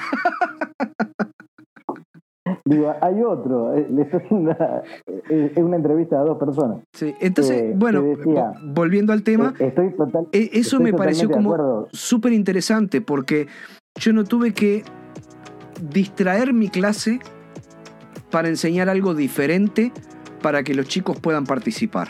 Entonces... Mira, generalmente, vamos, estamos en un todo de acuerdo. Generalmente yo digo lo siguiente. Así como, como en otras actividades, cualquiera. Uno tiene ciertos ratos de divertimento. Por ejemplo, no nos llamaría la atención si, nosotros estudiáramos pintura y fuéramos dos estudiantes de, pintura contemporánea y estuviéramos con nuestros lienzos 10 horas por día, 15 horas por día en un atelier y en un momento decimos, che, si vamos a jugar a la paleta un poco. Y agarramos una paleta, vamos y jugamos la paleta nos estamos divirtiendo. Pongo el mismo ejemplo siempre con el practicante de karate tradicional. Si el practicante de karate tradicional baja a competir, no sé si se entiende bien lo que digo, baja a competir, está muy bien. Se está divirtiendo, está teniendo un momento de esparcimiento.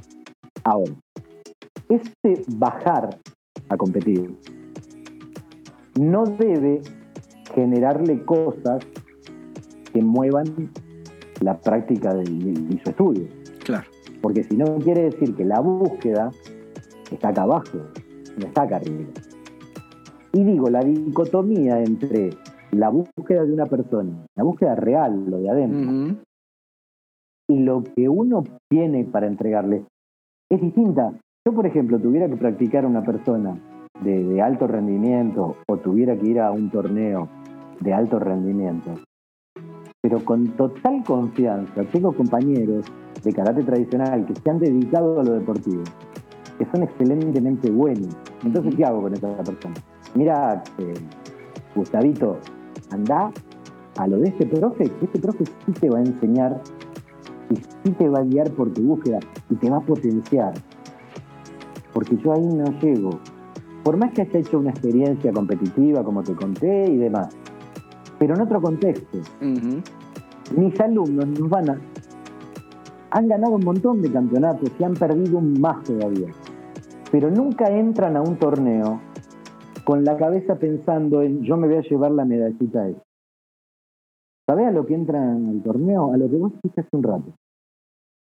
A salir de la zona de confort del dojo a generar una exposición ante gente que no conozco, ante un ambiente que no es el habitual de mi dojo, con un frente, un lateral, que ya sé que si me doy vuelta veo tal cosa y si miro hacia el otro lado veo a mi compañero, salir de mi casa, hacer lo mismo que hago en mi casa, y si tuviste la posibilidad de pasar una ronda y ganar, en el mejor de los casos, no tomarlo como que ganaste. Lo tomás como que tenés la grata posibilidad de enfrentarte a ese desafío dos veces en vez de una. Y si en la segunda ronda volviste a ganar, qué suerte. Tenés la posibilidad de enfrentarte a, ese desafío tres veces. Y va a llegar un momento en que te dicen, bueno, listo, la ronda se terminó, ya está. Ahí se determina quién es primero, segundo, tercero, quinto o que no clasificó. Lo concreto es que el que tuvo una posibilidad la aprovechó y sacó el beneficio de que yo vine acá a qué, a este. Sí. Es que, mira, me trae mí mismo. dos experiencias. El campeón, el concepto del campeón, ¿viste? Sí, mira. Es tan subjetivo el concepto del campeón. No, lo, no le bajo el precio, te vuelvo a repetir. No le bajo el precio porque hay que llegar a esas instancias y hay que es que, ponerse por encima del nivel técnico de los demás, y es aplaudible. Pero también, o sea, hay, dos cosas ahí. yo lo que siempre miro es quién es el campeón repetido. ¿Por qué? Porque vos podés tener suerte. Y podés que justo en las primeras eh, fases se, eliminaron los, entre ellos los buenos y vos fuiste avanzando en un camino porque estabas un poquitito por encima y tuviste suerte, qué sé yo, y cuando te cruzás ya el, el bueno que superó a los otros buenos, capaz que está muy cansado porque tuvo que darle una pelea bárbara, qué sé yo, o justo los nervios lo traicionaron y de casualidad quedaste campeón. Y sí, tenés la medalla, pero sos mejor que los que quedaron en el camino. Entonces, si ahora, por casualidad podés ganar un campeonato una vez dos veces.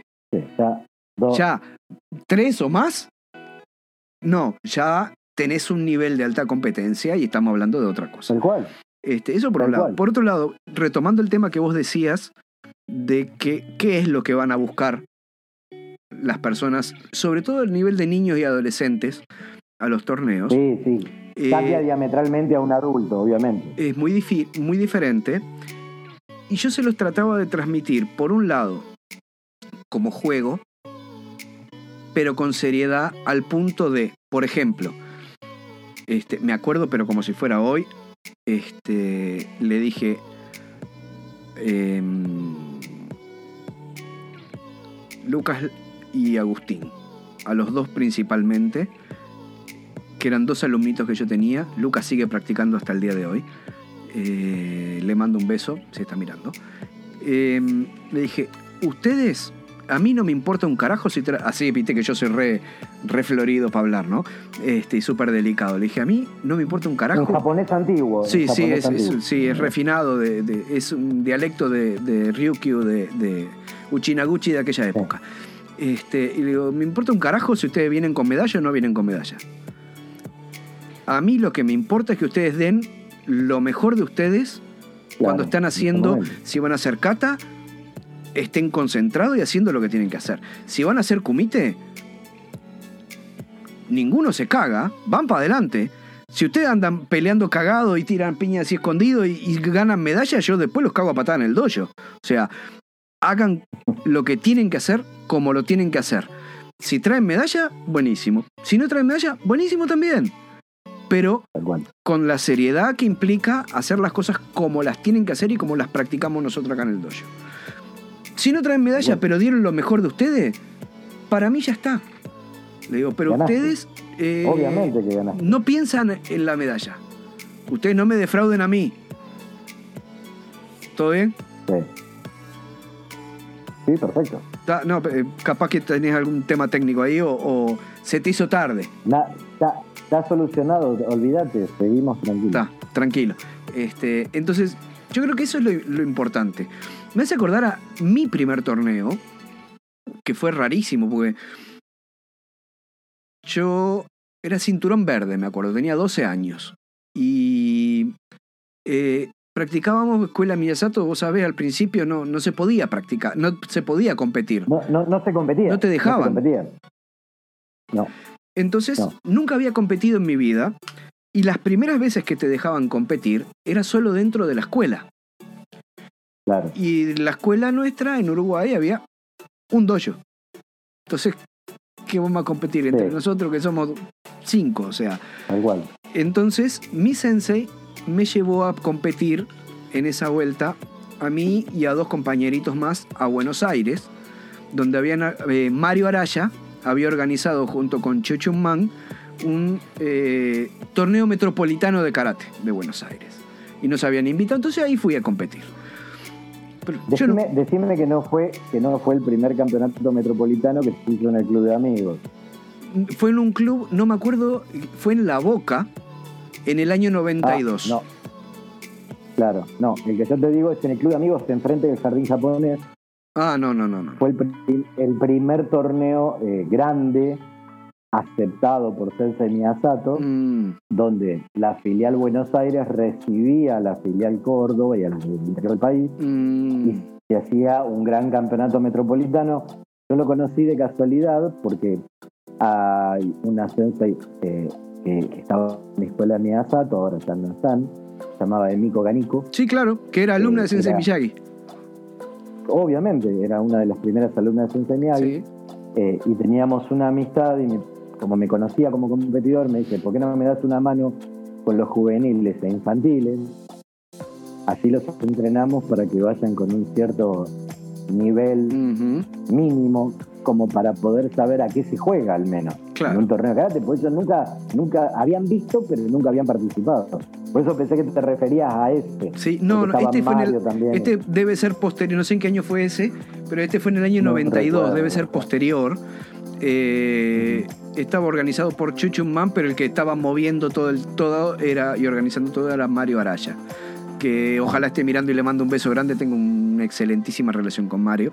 Bueno, ¿y qué pasa? Yo nunca había competido en nada, ¿viste? Y mi sensei me dice: Mira, para un cachito. Entonces fue a hablar.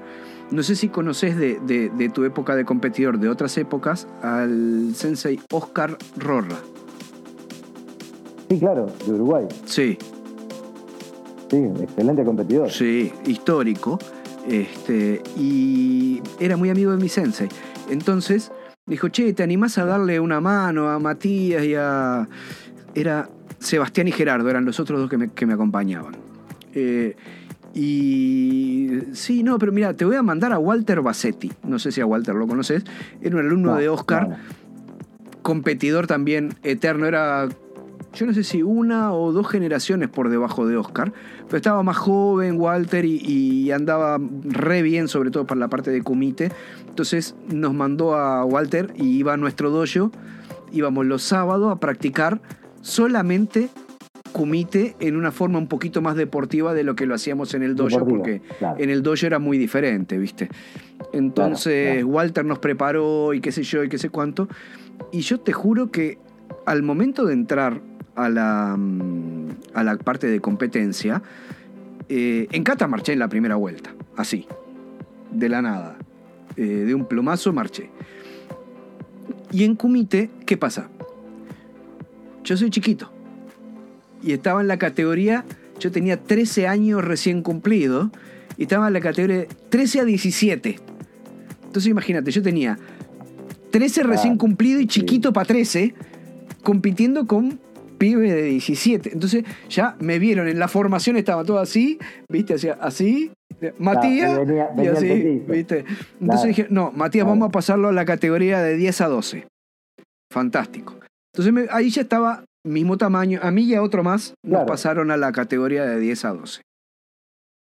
Y hago un, un kumite y gané. Ah, ok, bárbaro. Y otro y gané y otro y gané, pero como jugando, era, era, era jugando, era pum, te la metí y, y, jugando, ¿me entendés? Obvio. hasta que en esas edades, claro, y hasta que llegamos a la final, eh, era la semifinal primero, y me toca justo con el otro pibe que habían mandado de la categoría superior hacia abajo. la otra categoría. Este, que era cinturón marrón no sé qué edad tenía, era como de mi tamaño, pero yo era cinturón verde, ¿viste? Y él era. Entonces, bueno, y fuimos a un alargue, empate, alargue, hasta que al final eh, creo que metí un wasari y ya con eso ya me dije, listo, pasa, fue larguísimo, me acuerdo. Pero seguía mi mente en modalidad juego.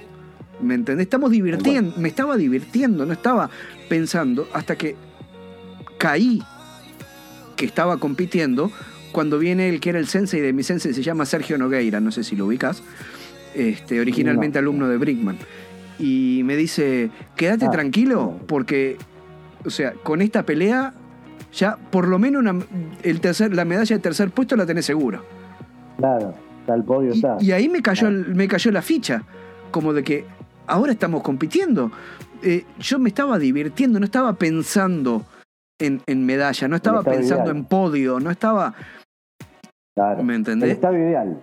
Y al ese final le gané ese pibe y con el otro que me tocó enseguida, porque no sé cómo armaron la llave, él pasó bye y yo tuve ese y enseguida tenía la pelea con él, con el que terminó ganando, que me robaron un par de puntos, pero eso es aparte.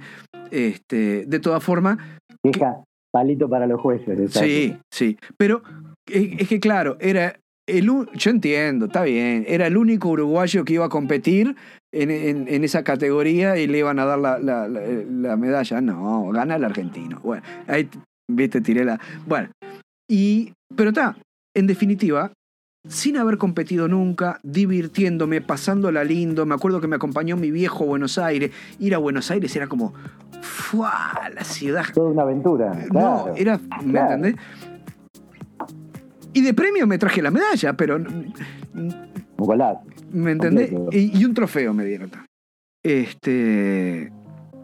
Ahora, vos fíjate esto, Matías, mira, sin, sin saber tu historia, porque debo, debo reconocer que es la primera vez que charlamos y no, no nunca, nunca habíamos contado absolutamente nada. De, de hecho, te pregunté hoy qué estilo practicabas Sí. y eso, pero exactamente el motivo.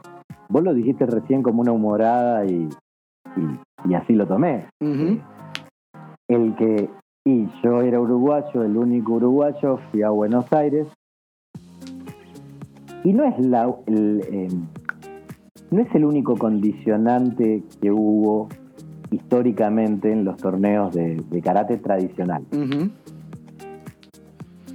Ese justamente las injusticias, el condicionar a que no, pero este no viene nunca, entonces como llegó a la final con este otro, los jueces es como que Te tenían bombean. en cuenta eso. Sí. Todo ese tipo de cosas que sí pasaron, no me gusta negar realidades que vivimos todos y que gracias a muchas de esas realidades que vivimos todos, mucha gente optó por no ir más a los campeonatos, no solamente como competidores, sino como jueces.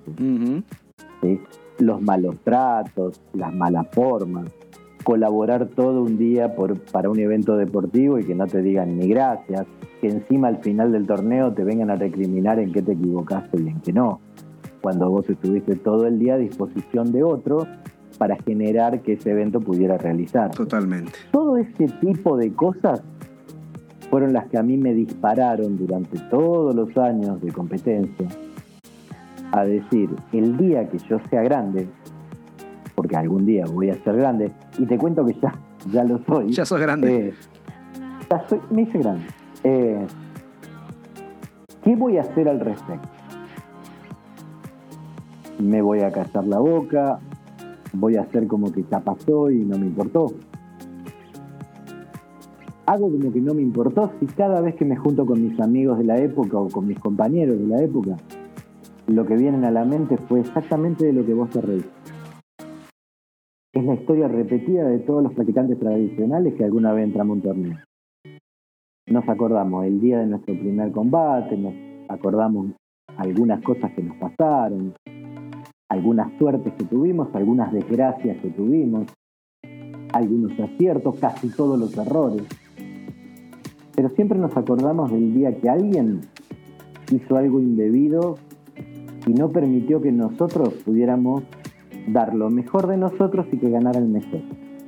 De eso nos acordamos siempre. Sí. Es que Y pasa. si nos acordamos siempre, y es algo recurrente, Mm, quiere decir que sí nos importó. mm, Y nos importó y mucho. No porque vos fueras a ganar o fueras a perder. Porque alguien tomó la decisión, andás a ver por qué, siempre hay un motivo justificado, de que tal sí o tal no, por tal o cual convenir. Ese, te reconozco, fue mi disparador para dedicarme bastante de lleno durante muchos años de mi vida al tema del arbitraje. Eso es lo que me llevó allá en Okinawa, charlar mucho con el arbitraje de Okinawa. Porque a diferencia de lo que muchos piensan, tenemos un desarrollo muy superior en cuanto a árbitros y jueces en Sudamérica que en Europa y Okinawa. Estamos mucho más capacitados y tenemos mucha más experiencia y mejores árbitros, árbitros eh, no bomberos, árbitros que saben bien el reglamento, que estudian el reglamento, que interpretan bien el reglamento y que cobran en consecuencia. Y que no importa si el rojo es de Japón y el blanco es de Mongolia. Importa que hay un competidor rojo y uno blanco y uno garantiza la igualdad de condiciones para que los dos se expresen de la mejor manera. Después, quién gana, quién pierde, es un problema de los demás. Pero digo, nosotros sí lo tenemos. Y ese fue el motivador, justamente, el disparador de, por qué me, involucré con formar jueces, formar árbitros, al punto tal, que poca gente lo sabe, el reglamento que utiliza Taishinkan en el mundo,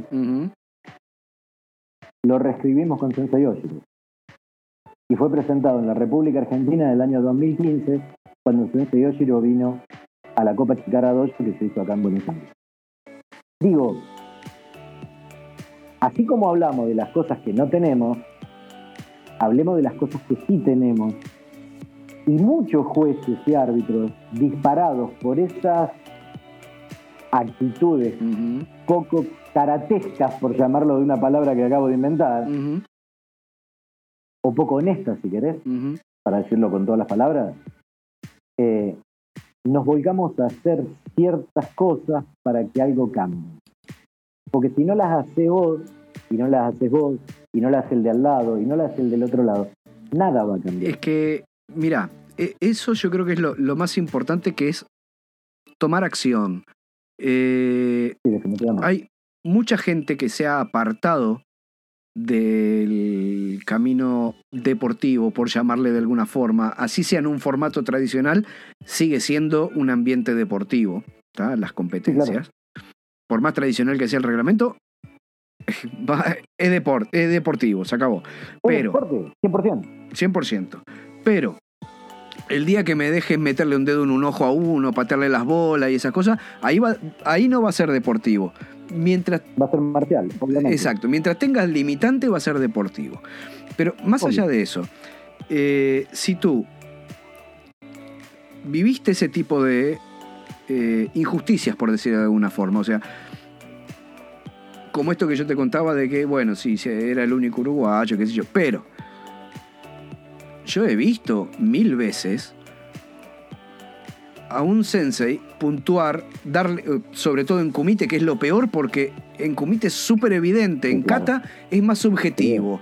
¿Me es más subjetivo. Es más subjetivo. me gusta o no me gusta. Sí, pero en kumite, ¿le pegó o no le pegó? ¿Me entendés?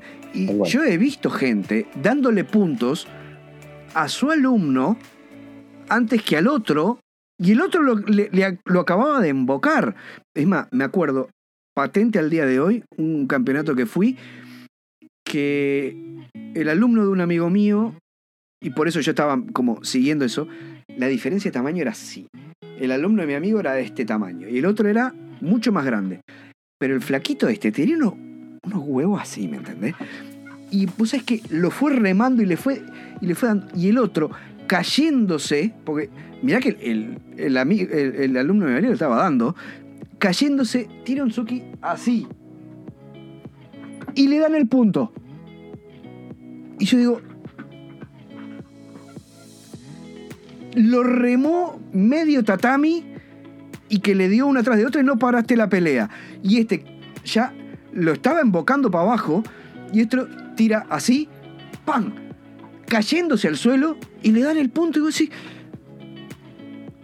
esto está mal, está mal. ¿Y por qué? Porque era el alumno de él. Entonces, ese tipo de actitudes que son muy recurrentes en el ambiente deportivo, ya sea porque es tu alumno, porque es tu hijo. He visto Sensei arbitrando a sus hijos de esa manera, ¿me entendés? También he visto en torneos por ahí un poquito más serios, eh, Sensei arbitrando a sus hijos y yendo en contra del hijo.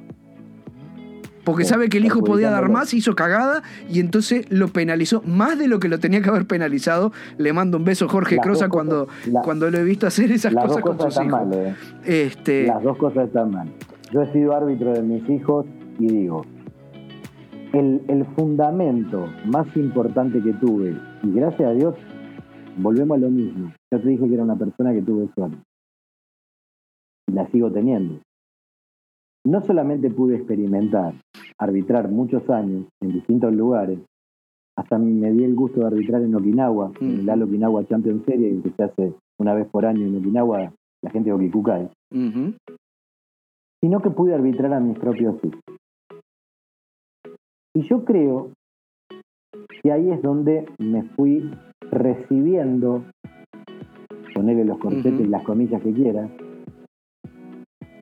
de imparcial.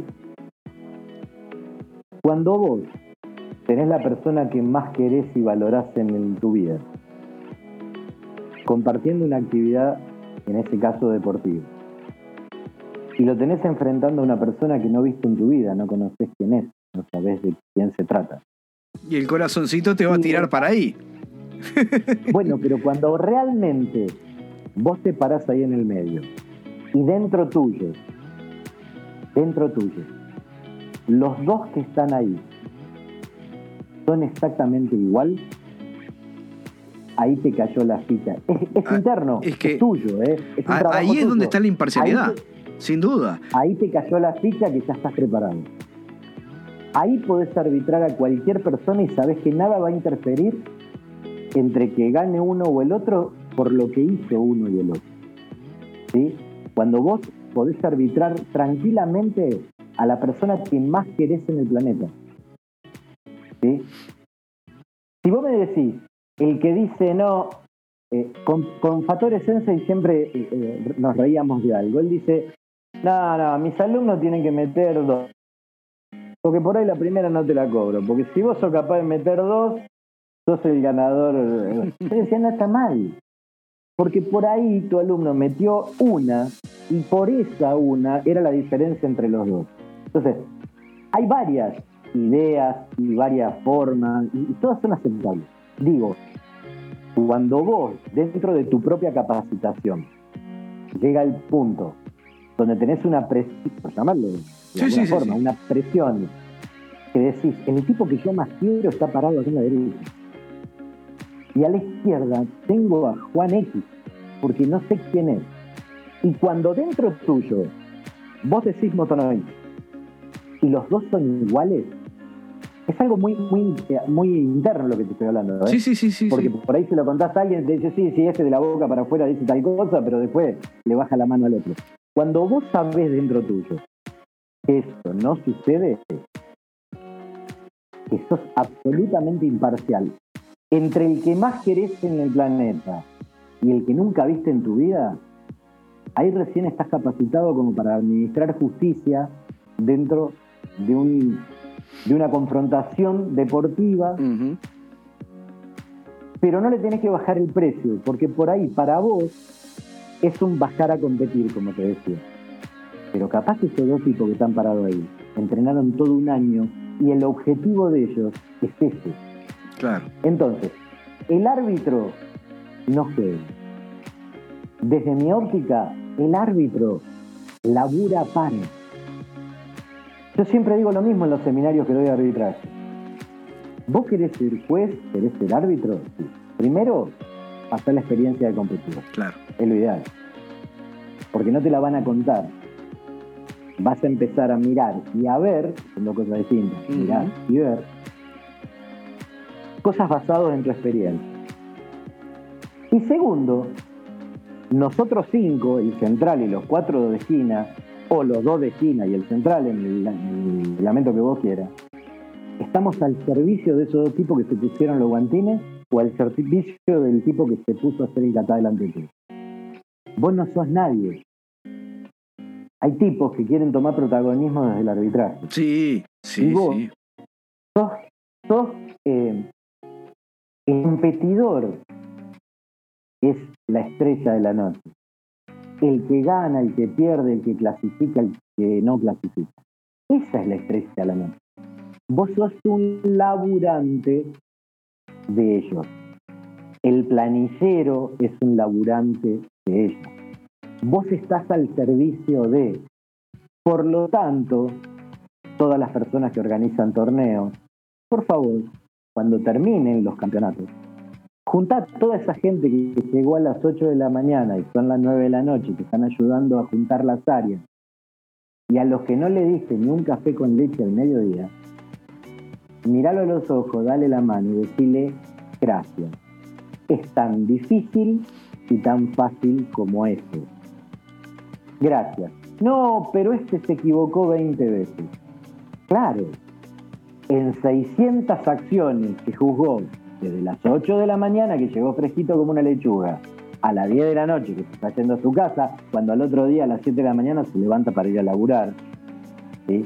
Si vos el tipo, porque se equivocó 3, 4 veces, aún así no le dijiste gracias, no entendiste lo que No. es el Okinawa. No, no, es que mirá, eh, yo creo que ese tipo de Y cosas, siempre. ¿eh? si no las vivís, eh, aunque te las cuenten, no las podés apreciar. No, Eh, no. nosotros con este chico que te comentaba, Jorge Crosa, que es la primera entrevista que hice en el canal, después chequealo y los puedo poner en contacto porque Sí, tienen cosas, de- cosas muy en común. Jorge hace Yotocanda y TKF. Y con Jorge Ajá. empezamos a trabajar en conjunto en Uruguay, hicimos muchas cosas muy lindas. Eh, de hecho, a mí me encantó el, el proyecto que él tenía, que era un karate más bien social en un barrio complicado. Entonces su objetivo era, entre Ah, otros, tratar de sacar los chicos un poco de la calle y, y ponerlos en una actividad que los focalice. y lo- bueno, es un proyecto muy bonito. Acá en, en Argentina tengo un amigo acá en Quilmes que, que hace muchos años que está en eso y los resultados que se logran son maravillosos. Sí. La verdad es un trabajo recontra interesante. Muy lindo, realmente muy lindo y de hecho yo he compartido mucho con él y con sus alumnos. Me acuerdo que Jorge en un momento tuvo, en, en un seminario se lastimó y, y tuvo una hernia de disco que tuvo horizontal como dos o tres meses. Yo le iba a dar la clase al dojo de él, este, entonces también generé mucho ida y vuelta con los alumnos de él y demás. Y con Jorge, cuando empezamos a organizar lo que es el karate tradicional en Uruguay, no es karate okinawense, simplemente buscamos un ambiente tradicional. Yo era el, el okinawense, después se nos sumó al equipo Luis Costa. Ah, Este, sí, sí, lo conozco a Luis. Claro. Sí, sí. Luis se, Sí, se- sí. se sumó, después, bueno, yo me fui y bueno, ahí siguieron. También está Pablo Álvarez, que también hace Yotokan, que muy, muy buen chico también. Este, y sobre todo con Jorge al principio, lo que tratábamos de hacer era aprender por contraste. O sea, ahora los dueños de la pelota somos nosotros. Nosotros somos los que estamos manejando esto. No vamos a hacerle a esta gente lo que nos hicieron a nosotros. Claro. Aprendimos por contraste. Decir, mira, este cómo fue injusto, este cómo hizo esto, este cómo hizo esto. Bueno, esto vamos a no hacerlo. ¿Me entendés? Y empezamos a De pensar acuerdo. mucho más desde nuestra historia y la trayectoria que veníamos juntando. Si vos querías, qué sé yo, antes ir a cualquier torneo, te decían, bueno, tenés que participar, tenés posibilidad para participar del, no sé, el sudamericano, de no sé cuánto. Ah, buenísimo. Sí, te tenés que pagar vos el pasaje, te tenés que pagar vos el hotel, te tenés que pagar vos la entrada. Eh, Entonces- con Jorge, sobre todo también basándonos en que él estaba en un ambiente más como de contexto crítico y que por supuesto sus alumnos no, no, no iba, llegado el momento, no iban a poder hacer frente a ese tipo de gastos, aunque tengan excelentísimas eh, capacidades. Eh, y mis Sí, alumnos también, si bien no eran de un ambiente tan crítico, no eran de un barrio adinerado para nada. La mayoría de mis alumnos cuando había un seminario, por ejemplo, había que traer un sensei de afuera, muchos los papás sa- sacaban un préstamo, ¿me entendés? Para que los chicos puedan ir al seminario. O sea, entonces, ¿qué hacíamos? Buscábamos desde hacer cosas que nunca hicieron por nosotros. ¿Me entendés? Buscar instancias de financiamiento, de decir, bueno, hoy vamos a hacer un, me acuerdo hasta el día de hoy, un chocobingo. Entonces hicimos en, en el dojo de él, mandamos todas las mamás de todos los dojos que ayuden, todos los chicos íbamos y hacíamos un bingo, rifábamos boludeces, tomábamos cocoa. Este, de, un día hicimos una eh, jornada de cine, entonces cada mamá tenía que poner una torta que hacía ella, ¿no? Entonces vino una con una pizza, otra con una pasta frola, vino una con una torta de chocolate, otra cayó con una torta jamón y queso. para un fin común. Entonces las ponían ahí y las vendíamos a, no me acuerdo, 10 pesos, ponele, por decir algo. La entrada costaba 50 pesos entonces, y ahí proyectábamos películas de karate, ¿viste? Entonces le dábamos a elegir, hacíamos un ranking, votaba por la película, qué sé yo. Bueno, entonces pasábamos tres películas como matiné de karate. Entonces, y en el fondo tenías las mamás que vendían esas tortas que estaban donando, estaba el papá de Lucas que hacía un. Él, eh, para Pascua había. vendía huevos de Pascua artesanales que hacía él. Entonces le había sobrado chocolate. Y dice: Yo voy a donar esto, vamos a hacer leche con chocolate este, casero. Todo servía de la recaudación para los otros objetivos. El 100% de lo que se recaudaba por concepto de entrada, por concepto de las tortas que donaban las mamás, o sea, tenía costo cero. Todo eso se metía en una bolsa. Y hacíamos varias instancias así. Entonces, si había un viaje, si había un torneo que había que viajar al interior a algún lugar, o a un sudamericano en Brasil como hubo, o lo que sea, bueno, está esta bolsa. ¿Quiénes son los competidores que van a ir? Esto, fantástico. A ver, de estos competidores, ¿quiénes participaron de estas actividades? Ojo, no te lo voy a dar gratis. Le avisas de antemano. Los que estén clasificados van a poder usar esto pero tienen que haber, participado de la actividad. Si no participan de la actividad de recaudación, ayudando a cooperar a todo, para afuera. O sea, yo te doy, pero que te cueste también.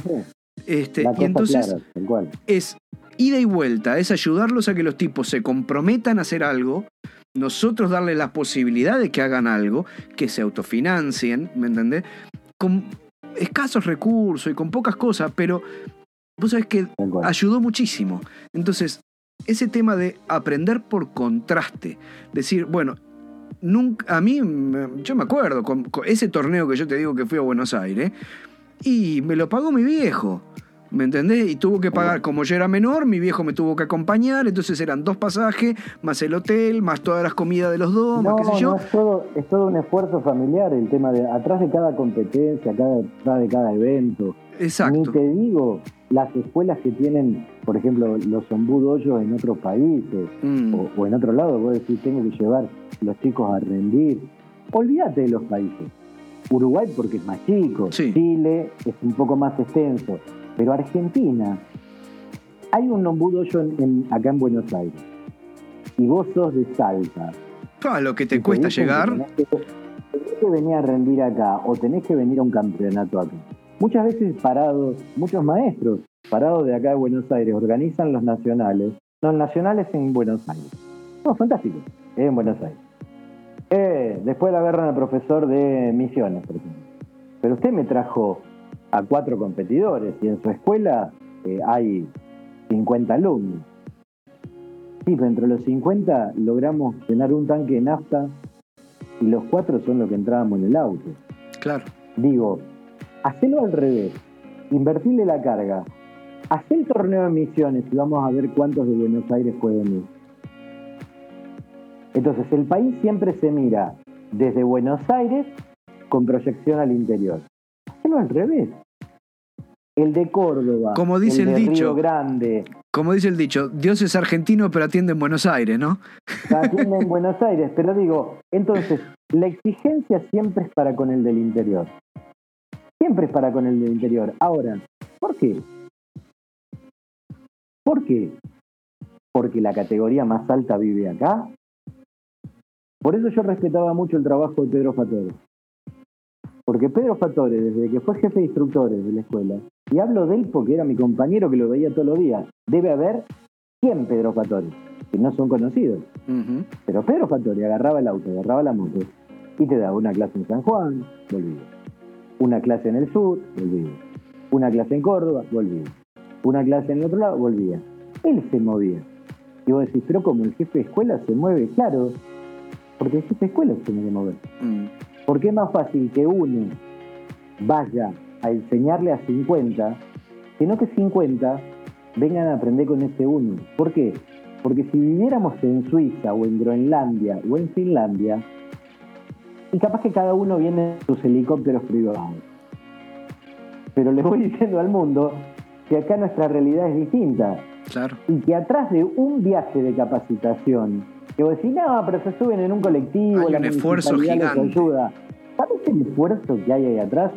Y encima esa gente cuando llega a un lugar, que no te digan ni buenas tardes, ni gracias por venir. Personas que se dedican a hablar de valores, buenas costumbres, respeto, me parece casi, casi que linda con... Está muy al límite de la falta de respeto hacia el otro. ¿sí? Después se quejan. No, pero no vienen competidores. No, pero no viene gente a las exhibiciones. ¿Y qué le Es que los, da? los desestimulan. Claro, o sea, ¿qué le da? Porque hay gente que solamente con un apretón de mano valoran, ¿eh? ¿Sí? Valoran. Hay tipos que vienen, vos lo agarrás, le da un apretón de mano, un fuerte abrazo y le decís, gracias por, por, por darme la mano esa, gracias por el esfuerzo de venir, gracias, gracias. Mirá lo que te digo, Sí, no sí. estoy hablando de un aporte económico ni, ni pagarle el viaje. No, estoy no. diciendo con algo tan solo decirle gracias. Tal Hace cual. muchos años, en el año 2000, organizé un campeonato. Todo basado por lo que no tuve cuando competía. Conseguí un canje con una empresa de agua mineral y a cada competidor cuando se anotaba se le entregaba el número para anotarse en la espalda, para ponerse en la espalda y una botellita de agua mineral. Hay competidores de esa época que me los sigo encontrando hoy, hoy ya son profesores, son gente grande, que con hijos, con nietos, que todavía se acuerdan de eso. Pero no estoy hablando de la botella de agua, porque una, una botella de agua, una Sí, botella no. chiquitita de agua, tomá. No, no, me dice, es la primera vez que alguien me dijo, gracias por venir y me dio una botella de agua. Y me dio algo, algo. Me dio una botella de agua. Mirá lo que te rescatan. Mirá en el estado en el que estamos. Personas que dentro de los doyos nos llenamos la boca diciendo que somos los reductos donde los valores se le enseñan a las personas. Y bueno, le decís gracias al que viene a colaborar con tu actividad, con la actividad que vos organizaste. Digo, el mundo está pata para arriba. Sí. Bueno, Porque encima mirá. que exigís, cuando el otro lo hace, no sos capaz de poner los pies sobre la tierra y decirle al tipo que vino a ayudarte, porque de a uno, a ver, yo puedo ser el gran organizador del campeonato de la pelotita, que si no vienen competidores, estoy yo solo parado en el galpón. Ujú. Si no vienen los árbitros, estoy yo solo parado en el galpón. Yo puedo presionar a todos mis alumnos, que si mis alumnos no vienen, estoy solo parado en el balcón. Entonces, sos maestro si tenés alumnos. Tenés una estructura y tenés respeto. Si no tenés respeto, por el tipo que en teoría es el que más querés, que es tus estudiantes, que son como tu hijo, ¿por quién tenés respeto? ¿Por el Sí, que no es conocés? que, ah, hay, complejo. hay- hay varios temas a tocar ahí, porque por ejemplo, yo entiendo lo que vos me estás diciendo y comparto 100%. Eh, muchas veces los organizadores tienen que ser más conscientes de lo que se pide para la gente que participa. Y más, Claro. a ver, eh, en mi caso en Uruguay era peor que en Argentina todavía, porque Buenos Aires está más o menos al medio. Pero en, en Claro. Uruguay, que se organiza todo en Montevideo, que está en una punta, tiene que, cuando se traslada al tienen interior, que tienen que hacer así, porque si me decís Argentina, bueno, tenés Buenos Aires acá, pero la gente de, qué sé yo, Bariloche, eh, qué sé yo, la- todo lo que es eh, Neuquén, todo Claro. eso, viene así. Y los del norte, Córdoba, Tucumán, Salta, viene así. Sí, pero igual son, son tirones muy largos. Sí, son, son- tirones muy largos. Pero, Cuando- pero está en el medio. Pero Uruguay, Ah, vos sí, tenés Monte-. Montevideo y tiene que venir todo el mundo de todos lados. Es más difícil todo a la todavía. otra punta. Entonces, Claro, yo entiendo perfectamente lo que vos me decís en cuanto a no solo la exigencia de decir, che, venga, si, sin tener en mente lo que le cuesta venir a- y trasladarse a la gente, Nosotros en Uruguay terminamos haciendo en algunas veces los torneos en Durazno, en la organización nuestra con Jorge, porque el departamento de Durazno queda en el centro del país. Capaz que es donde no tenían la mayor cantidad de practicantes, pero eh, en vez de que todos se muevan hacia Montevideo, bueno, esta vez nos movemos todo a un lugar más céntrico, ¿viste? Eh, pero también hay que ver, yo creo que hay que aprender de todos lados, ¿no? Y nos pasó cuando con Jorge Cross organizamos el Panamericano de ITKF en Uruguay, si no me equivoco, en año 2016. ¿Ah? Fue justo antes que yo me venga para, para Japón. Yo estaba viviendo en Chile y lo estaba ayudando desde Chile a coordinar varias cosas. Entonces, todas las inscripciones, yo estaba centralizando todas las inscripciones. ¿sí? Y vos sabés lo que cuesta organizar un torneo. Sabés lo que cuesta organizar las planillas, dividir, armar las series, dividir las categorías. Eh, ¿ah? Hay un país, no voy a mencionar para no herir susceptibilidades, pero se pedía que, yo creo que era máximo el miércoles anterior al torneo, que era el sábado, esté todo el mundo anotado. no te pido que me des la guita, te digo que por lo menos me dé los nombres y qué grado tiene y qué edad tiene y todo eso para poder empezar a armar las planillas porque era una cantidad enorme de competidores. Hay un país que al día de hoy no entiendo por qué, si es por pelotudez, por querer ser protagonista, si es por hacerse rogar, si es porque el ego lo tenían muy grande y querían que lo espere, no, no me pregunte, pero hay un país a cargo de una persona que el viernes a última hora nos entregó los competidores para competir el sábado de mañana. Claro, hermoso. Y los tipos se habían venido y yo no les podía decir, eh, ¿sabes qué? Ahí está la puerta, papá, manejate porque por culpa de él no voy a, castigar a todos sus competidores que seguramente le mandaron sus datos a esta persona en tiempo y forma. ¿Me entendés? En tiempo y forma. Yo y los tipos se gastaron guita en venir, eh, hicieron el esfuerzo, todo lo que vos quieras. Pero yo no tuve los datos de los competidores hasta el viernes última hora. Y no sabía quién venía ni quién no venía. Y tuve que reorganizar las planillas y organizar las llaves. te hago una pregunta. Sí la actividad en la que vos estabas organizando mm. es la misma actividad que los profesores hablan de respeto y exigen respeto. Exacto, totalmente. Ah, bueno. Por eso te digo, o sea, va, eh, es una carencia que hay en todos lados, el tema del respeto, el tema de... eh, eso es lo que tenemos que retomar de lo que es el karate okinawense. A mí me ha pasado. Definitivamente. Y, seguramente a vos también, pero yo me. Mira, eh, le contaba, no me acuerdo a quién, en una de las entrevistas. Ahora se me fue a quién con quién lo estaba hablando. Fui a practicar karate a Fukuoka, que queda de, en la isla grande, pero bien al sur, ¿no? Eh, que en realidad Fukuoka queda cerca de Hiroshima, mi señora es de Hiroshima. Entonces cuando íbamos para ah, ahí, ah, ahí. Sí, lo escribo a este flaco se llama Takafumi Nakayama. Capaz que has visto, ha puesto algunos videos ahora en YouTube. Él. Eh, es probable. Yo, de, la verdad, de karate japonés no. No, no, no, es, Shidokan. Shidokan de Fu Ah, Shidokan. Sí, ah, está en ah, Fukuoka, pero es Shidokan. No, no lo conozco. Después te lo voy a pasar. Eh, o lo voy a dejar acá en la descripción para que la gente se prenda porque pone videos de otra época del papá practicando ah, con Sensei Miyajira. muy interesante. Sí, sí, muy bueno. Takafumi es un chico joven eh, eh, tiene, debe estar por cumplir 40 años, sexto dan. Eh, y yo era amigo de Facebook de él, ¿no? A veces conversábamos, pero viste, con esa gente que no conoces, no, no, no viste nunca. Entonces, y más de un país donde en el idioma que te comunicas no es ni tu idioma ni el de él, porque nos hablábamos en inglés, entonces también no es mi primera lengua ni la primera lengua de él, entonces por ahí era muy difícil. Entonces nos saludábamos para el cumpleaños y si ponía alguna cosa, che, qué lindo lo que pusiste y no mucho más. entonces le escribo, che, voy a Hiroshima, ¿cuánto queda Fukuoka? ¿Te puedo ir a visitar? Ya, sí, vení, no sé cuánto. Ya me organizó para un fin de semana, me fue a buscar en la camioneta, me fue a buscar, me paseó por todos los templos, me llevó acá, acá, acá, por todos lados, me organizó unas clases el fin de semana, dos clases el fin de semana, y el papá, que es noveno Dan, eh, era el dojo de él, pero ahora no está enseñando más. Él le enseña a veces, cada tanto, da clase a, sus alumnos viejos, como que ya le heredó el dojo al, hijo. Entonces me vio practicando con él y dijo, ah, y, charlando conmigo, y no, y de Uruguay, y no sé cuánto, pa, qué lejos. Y, y ya le dijo al hijo, organiza para el lunes de mañana una clase que yo quiero darle clase a practicar con él. Bueno, y ya me organizó.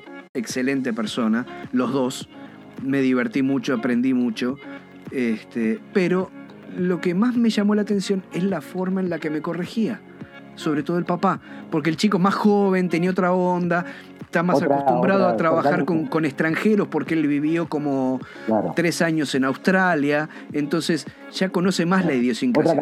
El papá eh, ya eh, cumplió creo que 70 años recién, eh, japonés, japonés, no habla inglés una gota, viste, nada. Y lo que era fantástico, el tipo agarra y cuando me va a corregir algo me dice, My Dojo Style. Así, como diciendo, no quiero cambiar lo que vos haces, quiero que vos sepas cómo yo lo hago y esto lo hago así por esto. O sea, no estoy diciendo que lo tuyo está mal. Estoy diciendo que yo lo hago así, de esta manera, por esto y por esto. ¿Cuántas veces te corrigieron así en Argentina? ¿O viste Sensei corrigiendo de esa manera? Te cagan a pedo, hay algunos que te pegan con un Shinai porque te equivocás o porque hiciste el movimiento que está mal. Loco, eh, algo se perdió en la traducción en el camino. Sí. Eh, a ver, hay de todo como en botica y siempre digo lo mismo, pero es muy cierto lo que vos decís. Esa forma de enseñanza es la que encontrás mayoritariamente. Yo siempre digo, no, no digo el 100% de las cosas. Porque en Okinawa también he visto cosas que te da ganas de agarrar un cierro y empezar a Sí, sí, también las hay. Pero estamos hablando en líneas mayoritarias. En líneas generales, sí, sí. Eh, en línea general, el okinawense maestro de verdad enseña de esa manera. Mire, esto es lo que yo hago, este es mi desarrollo y es así. A veces te muestran por qué es así, generalmente vos viste que el okinawense no te muestra por qué. Quiere que vos lo descubras. Exacto. ¿Querés arrancar? Arrancar. ¿No querés arrancar? No arranques. Pero es así. Acá en este dojo pero son sumamente respetuosos de quien te enseñó. Exacto. Y sobre todo, sobre todo, a mí lo que me llamó la atención, por ejemplo, con maestros, pero maestros importantes ¿eh? de, mi línea técnica, es que cuando he ido con, por ejemplo, con mi, con mi hijo más chico, le pasan un concepto, cualquiera y le dicen, cuando termina, bueno, lo entendió, lo practíquelo, a ver, le sale, ah, practíquelo, practíquelo, practíquelo, ¿eh? es como que yo te lo regalé, ya está, lo tenés vos, es tuyo, practicalo para que no se te pierda, no seas tonto, no pierdas, sumalo a lo que vos sabés, no reemplazá lo que vos sabés, no, sumalo. Y la última palabra, ¿sabés cuál es? Pero hágale caso a su maestro. Siempre.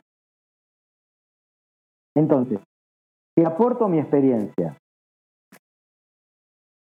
Somos practicantes. Vamos en el mismo camino. El día que entendamos que Sensei es el que llegó antes y Sensei no significa maestría, mm. Vamos a empezarle a dar bola al que llegó antes, pero no en karate. En la vida. En la vida. Porque el que llegó antes puede ser muy tonto, pero vivió y vio cosas que vos todavía ni viste ni viviste. Entonces, abrí los ojos y aprendé. Yo siempre le digo a mis hijos, sobre todo a mis hijos, hagan todas las cagadas que quieran. Obviamente en japonés antiguo. Sí. Hagan todas las cagadas que quieran.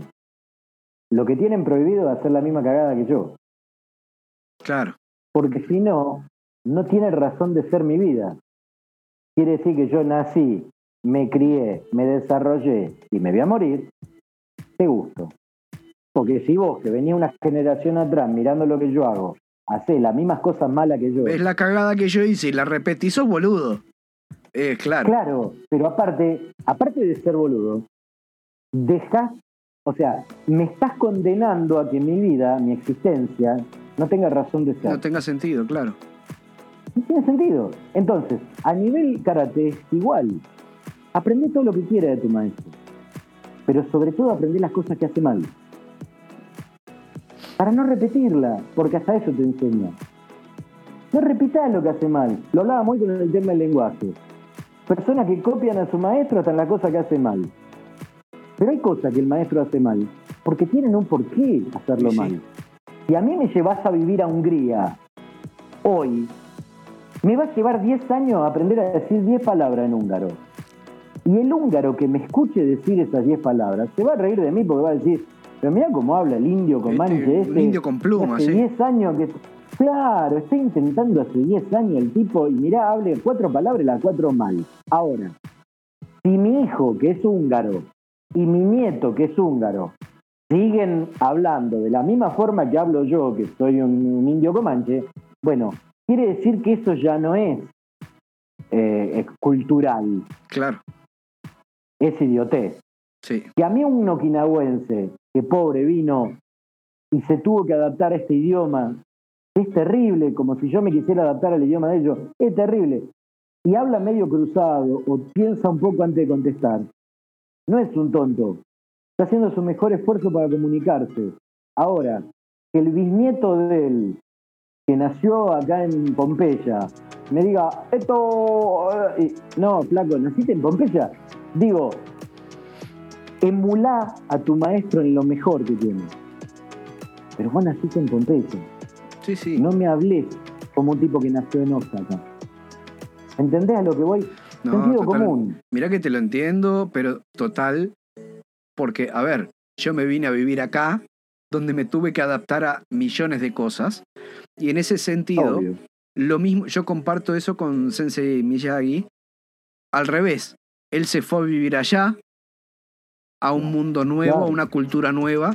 Yo tuve la suerte de que mi señora japonesa, yo ya estaba más inmerso, ya sea por karate o por reunirme con compañeros de ella, qué sé yo, en lo, lo que es la forma de ser japonés y la cultura, entonces me costó menos.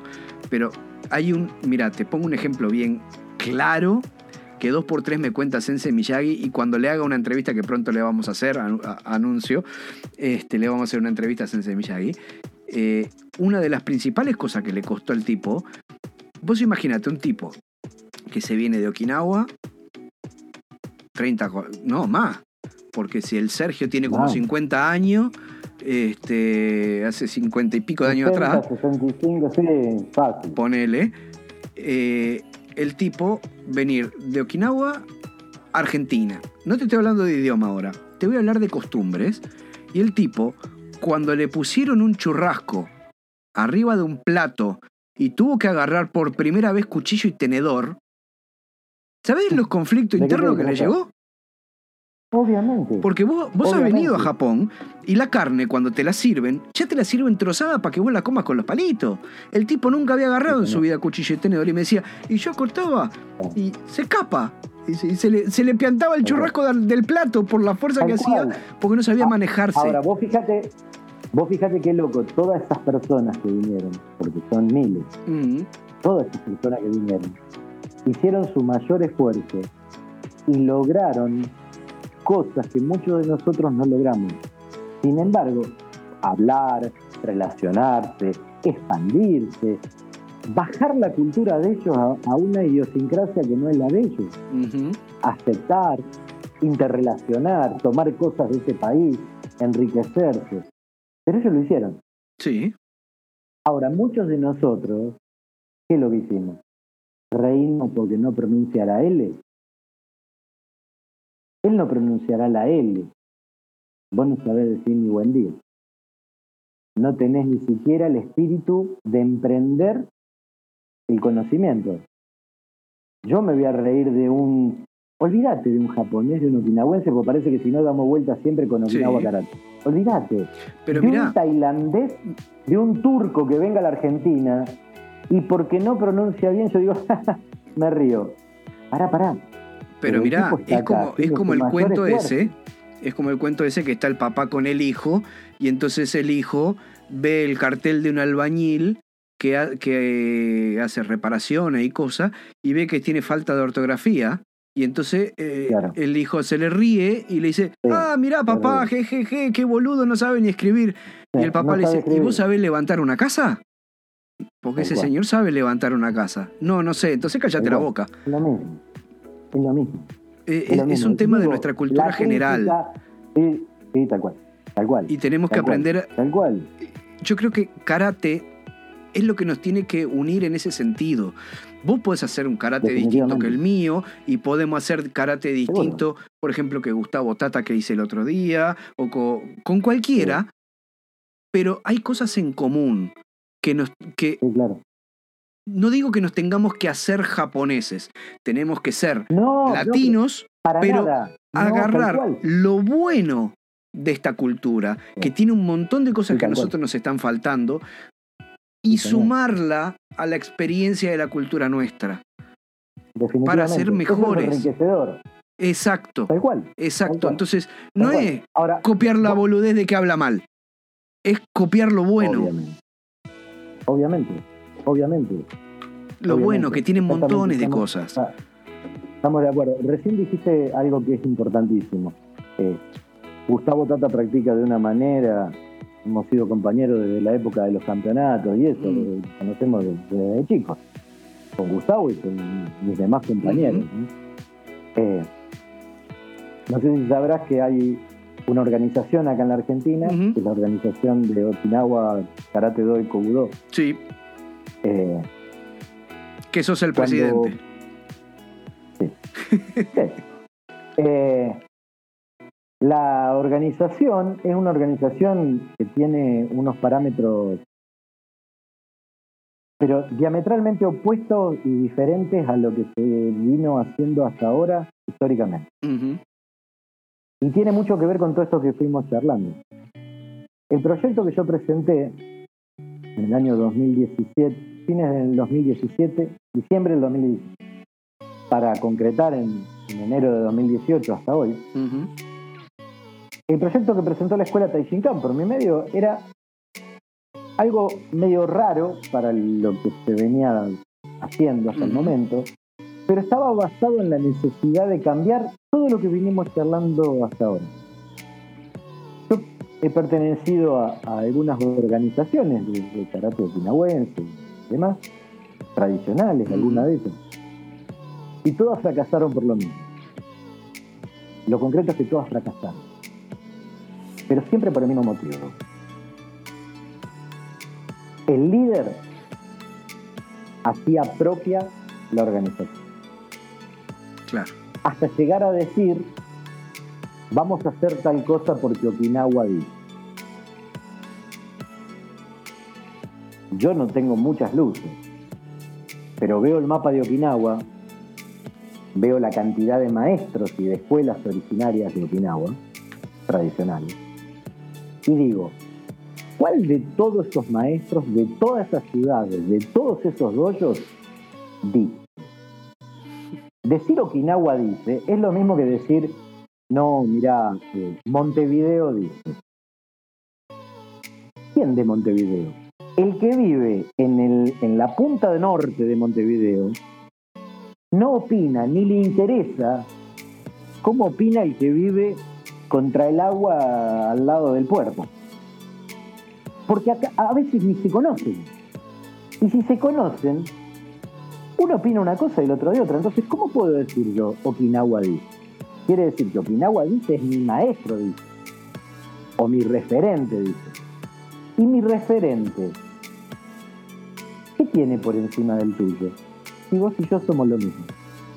Vos sos una escuela, yo soy otra y dijimos que nosotros nos respetamos porque nuestra actividad hay respeto.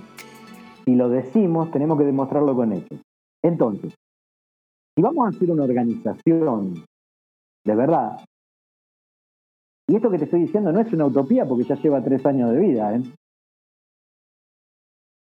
tenemos que tener una organización donde todos hagamos lo que a todos nos conviene. No lo que me convenga a mí, no le convenga a los demás. O viceversa. ¿Cómo se saca qué nos conviene a cada uno? Por consenso general. Una escuela un afiliado, un voto. Consejo de maestros donde somos todos, todos lo mismo. Vos vas a decir, sí, pero vos el presidente de los ejecutivos. ¿Y sabés por qué soy el presidente de los ejecutivos? Porque le invertí la carga a la organización. ¿Sabés cómo le invertí la carga a la organización? Si vos sos un adherente a nuestra organización, vos no haces absolutamente nada. Lo único que haces, mandar. ¿Con qué mandás? Con tu voto. Cada vez que votamos una actividad o algo para hacer o en qué dirección nos vamos a mover. Obviamente que gana la mayoría. Pero, ¿a qué te dedicas? No a trabajar. Vos no movés un dedo. ¿Sabés quién mueve un dedo? El presidente, el vicepresidente, el secretario, el vocal y el tesorero. Esos laburan. ¿Para quién? Para vos. ¿Y qué es el trabajo que hacen esos cinco tipos? Lo que vos votaste que querés que se haga. Entonces tenés todas las escuelas afiliadas con un representante con voz y voto. Entre todos decidimos para dónde vamos. ¿Quiénes llevan adelante los trabajos para ir para ese lado? La comisión directiva. O sea que ¿quién es el presidente? El que trabaja. Obviamente no es tan atractivo el cargo como en las otras organizaciones. Claro. El presidente, el vicepresidente, el tesorero, el secretario por ahí, y el vocal menos, por ahí ni viene. Son los que van para la foto. Nosotros generalmente somos los que sacamos la foto. Porque la misión nuestra es que cuando se termina el evento que realizamos, el 100% de las escuelas que fuimos, en algo hayamos estado beneficiados. Al menos en practicar juntos. Otra característica fundamental es que somos una organización con el karategui puesto. ¿Sabés qué significa eso? El saco y la corbata, dejarlo para los cuadritos. ¿Para qué nos juntamos? Fíjate cuál fue el primer objetivo mío, juntarnos a practicar. Soy un iluminado. Mi proyecto es digno de una persona iluminada. Ponerse karate, hablar con mi compañero de otro estilo y hacer una clase.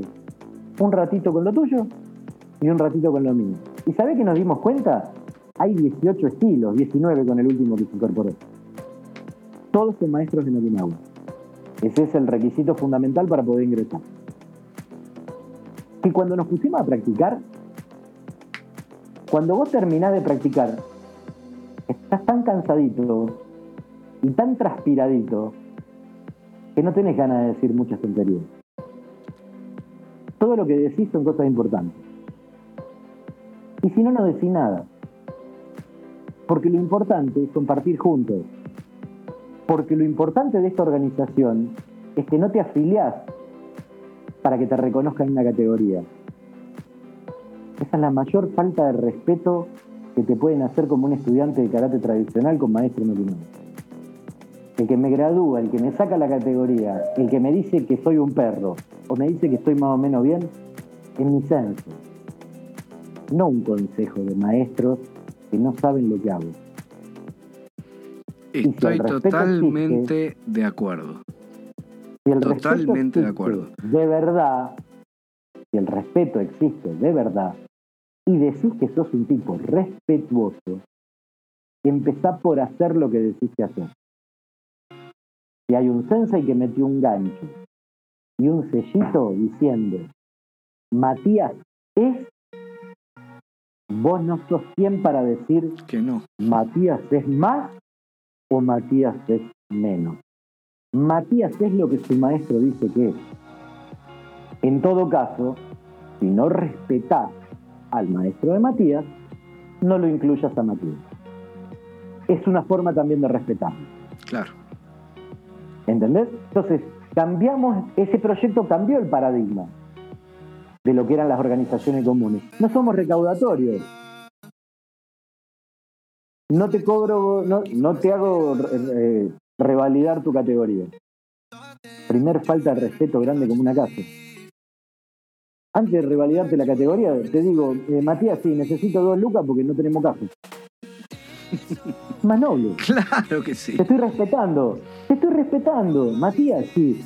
Loco, hacemos una rifa. Salgamos a vender empanada. Digo, apliquemos algo porque tenemos que hacer caja, tenemos que pagar los gastos. Nosotros tenemos una cuota voluntaria de afiliación. ¿Me escuchaste? Voluntaria de afiliación. Si te dijera el valor, en menos de un alumno tuyo por mes. La cuota del año te estoy hablando. Sí, sí. Y hacemos eventos grandes e importantes, que vos decís, estos eventos cuestan una fortuna. ¿Y sabés por qué no cuestan una fortuna? Porque hay cinco tipos que usan su capacidad y sus contactos en beneficio de todos. Ahora, a los dos años, esos cinco tipos se van. Y tienen que subir otros cinco tipos con la misma cabeza que van a usar sus contactos, su imaginación y su potencial para que todos se beneficien. En cuanto esto se rompa, ¿y sabes cómo se rompe? Cuando uno dice, mi organización. En el momento que eso pase, quédate bien tranquilo, estamos hablando de la nueva organización argentina que fracasó por lo mismo que fracasaron todas las anteriores. ¿Entendés por qué este proyecto me entusiasma y por qué se presentó y por qué los sensei, que somos toda gente de mi generación, un poquito más grande, dijeron, no, no, pará, pará, vamos por acá. Por ahí, por prueba y error, porque ya fueron por todos los otros lados y los otros lados... Y lo que, lo que yo te decía antes, aprendieron por no contraste. No lo digo yo, ¿eh? Tal cual, no lo digo yo. Es la experiencia que vivió cada uno. No, está bueno. Ahora, ¿qué logramos conjuntarnos con el karate puesto? ¿Sabes qué lindo es practicar con 18, 20 tipos que hacen técnicas distintas que vos? Pero cuando te pones a ver cuáles son los fundamentos de esa técnica, ves que hay más cosas que nos unen que cosas que nos separan. Vos sabés que me pasó cosas de juntarme a practicar con otros llorines y ponerme a explicar un quijón y ver que todos lo hacían muy bien por ser la primera vez que lo hacían. Y en un momento el centro del dojo me dice, Luis, no es que son virtuosos. Me dice, este Quijón nosotros también lo hacemos. Y yo decía, tipo que no nos habíamos visto nunca, o no habíamos practicado juntos nunca. Entonces digo, ¿cuál es mi corolario de todo esto, Matías? Ponete el karate. No hables karate. Hacé karate y el mundo se empieza a, a empieza a funcionar. Los patos, los patos se empiezan a alinear. No hables de plata. Habla de karate. No hables de poder. Habla de karate. Habla de karate. Habla de karate de Okinawa. Ahora, es muy difícil hablar de karate de Okinawa cuando vos le preguntás a un tipo, ¿y a vos quién te enseña karate? Y empiezan. No, mira. Eh, claro, no, sí, claro. Vos me preguntabas quién. Claro. Entonces, a mí, yo estoy en la World eh, Okinawan Karate Do, Kobudo, eh, y te mandan unos nombres que son así. Bueno, fantástico. ¿Y quién te enseña Karate Do? ¿O quién te enseñó Karate? No, lo que pasa es que yo voy y en la organización está el, ¿viste ese de lentes que sale en la foto de la ficha? Para, flaco, ¿tú sabés quién te enseña karate? ¿Quién es tu maestro? ¿De quién aprendés? Porque tu maestro no es el líder de la organización en Okinawa. Tu maestro el que, el que transpira con vos al lado tuyo todos los días. Se te murió. Bueno, qué pena. ¿No tenés otro? Pero digo, aparte, se murió. Vamos a suponer, se murió. Hay sensei que fallecen. Bueno, fantástico. Hay senpai que continúan con la escuela. Los senpai no sabían el nombre de su maestro, el que le enseñó todo. ¿Quién te dijo que te parés como te parás? ¿Quién te explicó las pocas cosas que sabes. ¿No sabes quién te lo dijo? Si no sabes quién te lo dijo, no me digas después, eh, no me dejan entrar a la organización o esta gente son excluyentes. Nuestra apertura es total. Te pido algo fácil y sencillo. Decime quién te enseña. No quién es el líder de tu organización por ahí no lo viste en tu vida. O fuiste y te sacaste una foto de 10 minutos, tiraste 20 Maigeti y 5 Suki, no sabes ni lo que piensa el hombre de karate. Es que están muy, mal acostumbrados en lo que es Sudamérica a las representaciones federativas. y, y- y que no, porque yo soy el representante de. Eh, no, no Ah, te mira. pregunté de qué representante. Te pregunté, eh, ¿sos es alumno de quién? No, porque en Ah, realidad la organización tal. Te entiendo perfecto a lo que vas, pero justamente yo no sé si es por el. Eso yo creo que debe venir heredado del formato japonés y que después se ha desvirtuado, porque el formato ser. es más de escuela y el formato japonés es más Sí. federativo. Ya partiendo de la base que JKA, que es el, el- el estilo o la escuela principal de lo que es Shotokan, es Nihon Karate Kyokai. Kyokai es asociación. O sea, no es una riuja, no es una escuela. Ya de partida es una asociación civil.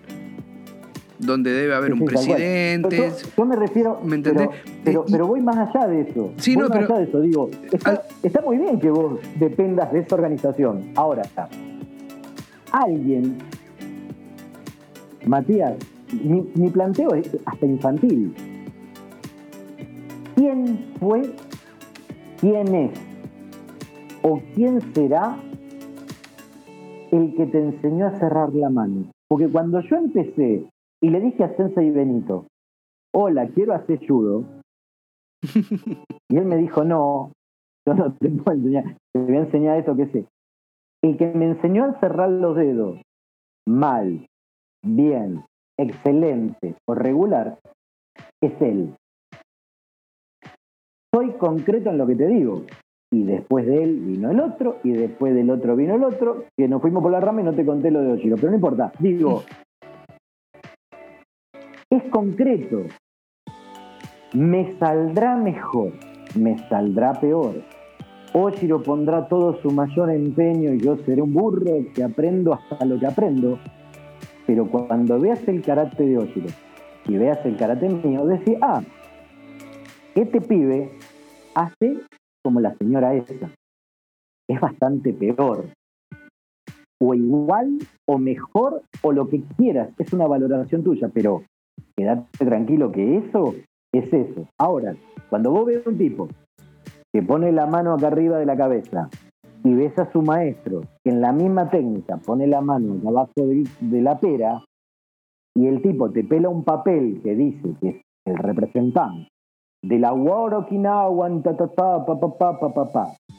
Karate no es lo que vos decís, es lo que haces. Yo por eso amo esa actividad. Vos y yo podemos hablar toda la noche. Cuando nos ponemos en karate, se cae en la mentira. Sí. Vos sos lo que sos y yo soy lo que soy. Si la relación interestilo se fundamenta en lo que somos, al que es más, lo miramos y aprendemos cosas de él. Y al que es menos, lo ayudamos a que sea más. La interrelación de esas personas tiene otro objetivo en común. Vos me vas a decir, ah, pero me estás hablando de un mundo ideal. No, te estoy hablando de los objetivos primarios que tenemos. Sí. ¿Lo entienden todos los que están afiliados? Algunos. Es que vos sabés que va, Pero va más así, allá. O aún sea, así, si lo te- querés te- te llevar- termino con eso. Sí. Aún así, aún así, aunque haya gente que se adhiere y que no lo entiende, aún así vale la pena. Aún así vale la pena. Porque ese que todavía no lo entiende, ya lo va a entender. Y si no lo entiende, con el paso del tiempo, va a Se va a optar ir decantando. opciones se va a ir decantando. Obviamente. Entonces digo, todo vale la pena el esfuerzo. Todo vale la pena el esfuerzo. Pero con el karategi puesto. Ponete el karategi y se termina la mentira. Yo creo fundamentalmente en eso. Y te voy a decir algo más que por ahí te va a llamar la atención. Yo descreo de las organizaciones de karate. Bueno, si estás loco. Descrees de las organizaciones de karate y estás liderando una. Es que yo no lidero nada. Y eso es lo que muchos no entienden. Yo solo tuve una idea de cómo hacer algo. ¿Sabés quién logró lo que logró? Todos mis compañeros. Porque si cada uno de ellos no hubiera adherido, soy un loco con un proyecto en la mano que lo cumplo yo solo. Ah. Sin embargo, lo puse arriba de una mesa, les expliqué más de una vez y lo entendieron. Pero ¿quién lo hace? No, porque Luis Lemos, no, Luis Lemos no. Luis Lemos el que va, el que pide la reunión, el que labura. Luis Lemos, el vicepresidente, el secretario, el secretario labura como chancho, el vocal, el tesorero. Cada uno cumple su rol. Ahora, ¿qué hacemos? Laburamos. ¿Para qué? Para lograr lo que entre todos dijimos que íbamos a hacer. ¿Basado en qué? ¿Cuáles son nuestros proyectos? No, vamos a hacer la gran eh, fiesta del... No. Nuestro proyecto es lo simple. No vamos a poner cara... Primero vamos a poner karate y vamos a practicar. Vamos a practicar. Eh, eh, vamos a hacer un evento. Hacemos un seminario por año, generalmente. ¿No? Somos 19 maestros. Le encontramos la forma para hacer los seminarios igual que en Okinawa. Vamos al centro okinawense, alquilamos el centro okinawense. Nos metemos todo ahí adentro con los alumnos a un costo muy bajo para pagar, obviamente, lo que pagamos en el centro okinawense. Si el centro okinawense nos abriría la puerta y dicen, vengan, no cobraríamos nada. Ahora, también es cierto que la gente del centro quinahuense, a ese salón, que es gigante y monstruoso, lo tiene que mantener. La luz, los impuestos, loco. Entonces, es lógico que te cobren. Digo, pero si somos 300 tipos, te cuesta de 19 escuelas distintas, ¿sabés qué lindo que es para mis alumnos, para los alumnos de los demás, que vengas vos y me digas durante el mismo tiempo vos, yo, el de al lado, que tengas el mismo tiempo que tu otro compañero y que me digas qué forma de karate practicás vos y que cuando vos me la explicás yo diga, ah, pero es igual que lo que yo hago. Ah, pero es parecido a lo... Ah, pero... Cuando termina el seminario también, son largos. Charlando todo con todo. Che, vos sabés que, uy, qué bueno, vos sabés que... Claro. ¿Vos sabés lo que es romper después de generaciones y generaciones el que mi escuela es mejor que la tuya? Lo sé perfectamente. Por eso, por eso yo te decía, yo entiendo lo que estás haciendo, lo entiendo pero perfecto, yo te voy a poner en contacto con Jorge Crosa. Mirá, yo, yo aprendí ese concepto que vos me estás transmitiendo, yo creo que gran parte de una de las cosas más importantes es poder complementarte con otro. Y siempre pongo este ejemplo, mira. Si cuando tú, por ejemplo, tenés problemas con la matemática en el colegio, ¿qué pasa? Tu viejo viene y te dice, che, mira, bueno, vamos a poner un profesor particular para que te ayude con la matemática. Muy común, ¿no? Ahora, lo que te explica el profesor en la clase y lo que te explica el profesor particular es diferente. Básicamente lo mismo. Es lo mismo. Por ahí te lo explica de otra forma y para vos es más fácil comprender lo mismo que te está tratando de explicar esta persona. A mí me pasó eso con karate cuando eh, en un momento Oscar Rorra me llama para participar eh, de la selección de la Federación Uruguaya de Karate. Entonces empiezo a practicar con él la parte, o sea, porque él estaba encargado de la mm, selección en la parte de kumite, entonces bueno, yo iba a practicar con él la parte de kumite, iba a mi dojo a practicar karate, iba a hacer el kumite con, con Oscar, ¿no? Y él me explicó muchas cosas desde la lógica del Shotokan que me hicieron entender cosas de Shorin Ryu. Por su didáctica.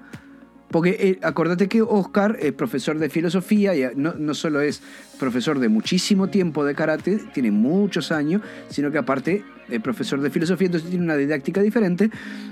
Y me hizo entender cosas de Shorin Ryu por, su, por la forma en la que le explicó, nada más. Igual que el profesor de matemática particular con el otro.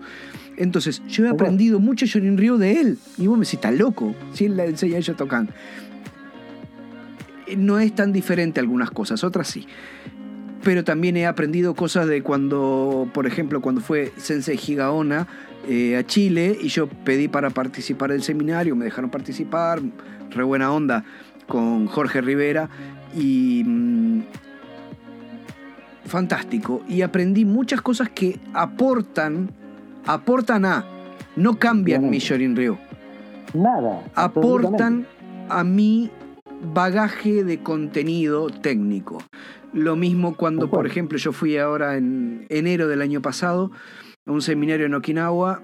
¿Viste esos que hacen multiestilo? Entonces te dividen el karate Kaikan en cuatro y vos elegís con cuál querés ir. Bueno, entonces yo fui, podías elegir Goju Ryu, Wechi Ryu, Shorin Ryu, Kobudo, lo que sea. Yo elegí todos los días, eran cuatro días, clase de mañana y clase de tarde, todo con distintos maestros.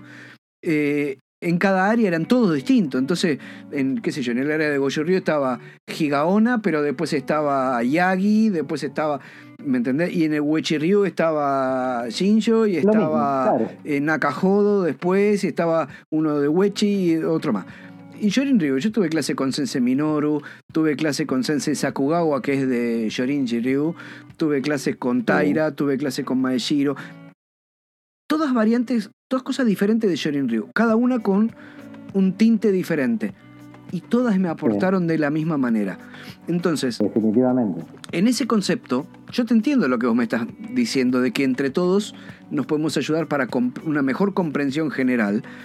Y con Jorge Crosa, que es lo que yo te, a lo que iba a apuntar, Jorge hace yo tocando de toda la vida, de la línea de Sensei Nishiyama.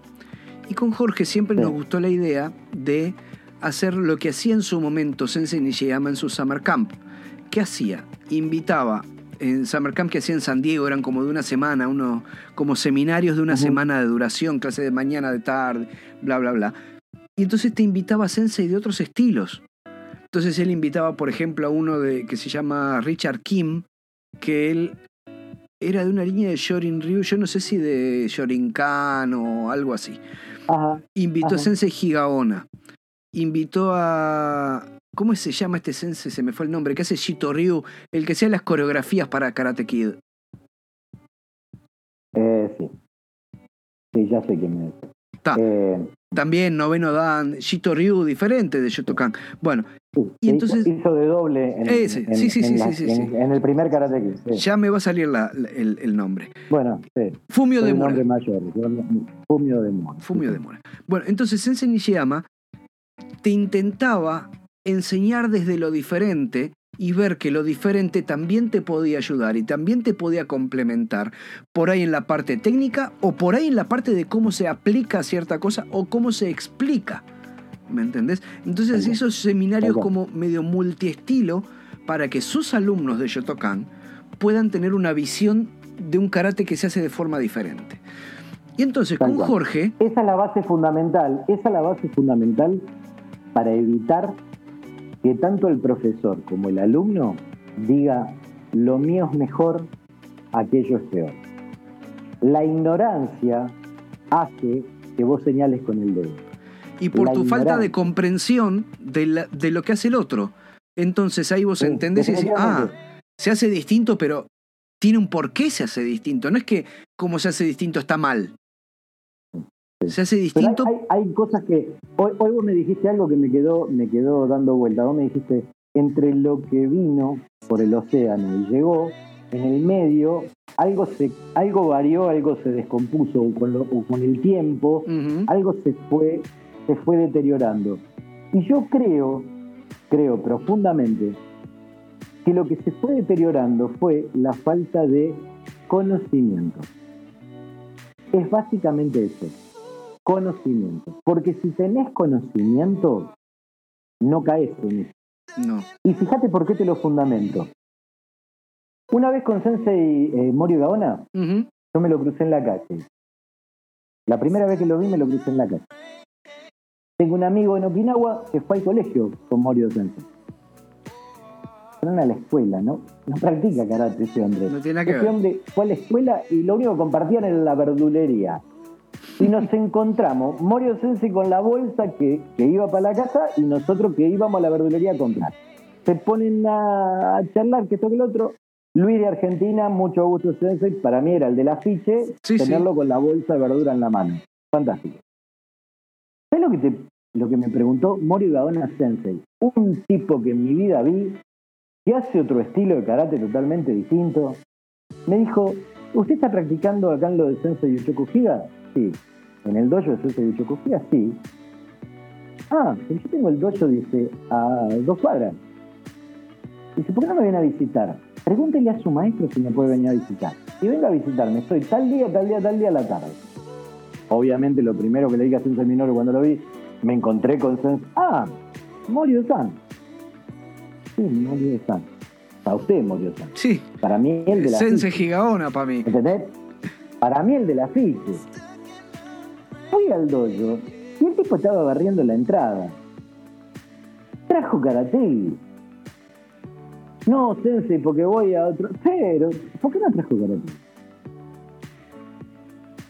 Ahora, si ese hombre que recién te conoce te dice, trajo karate, y si otros he mandado maestros argentinos que he hablado con Sensei Minoru Higa, se los he mandado para allá para que conozcan el dojo central y que hagan la experiencia de otras escuelas y los reciben con la mano abierta. Digo, entre la interrelación que allá es natural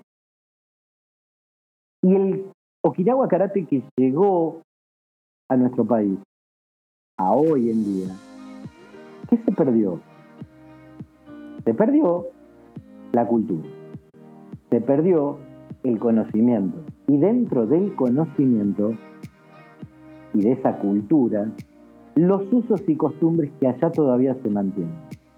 Yo jamás, mira que hace años que viajo, y fui muchas veces jamás, hasta en la más íntima de las charlas, dentro de una habitación entre dos, tres y cuatro personas de muchísima confianza, escuché que hablaran mal del tipo de la vereda de enfrente. Pero no porque esas personas eran iluminadas o porque tenían características especiales, porque es la esencia de ellos. Yo hago lo que hago acá. En el cartel de la puerta de mi casa está mi nombre. ¿Usted quiere aprender conmigo? Pase que yo le enseño. Bajo mi norma. Karate para vos.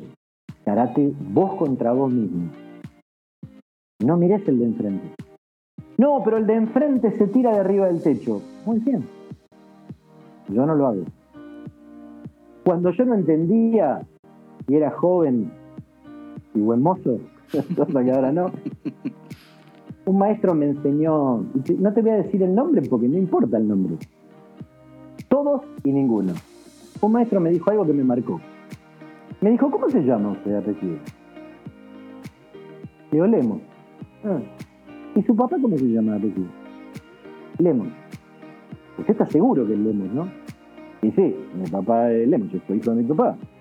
Yo me llamo Lemos. Ah. Y si usted se junta con una persona que se llama López y viven un año juntos, en la misma casa,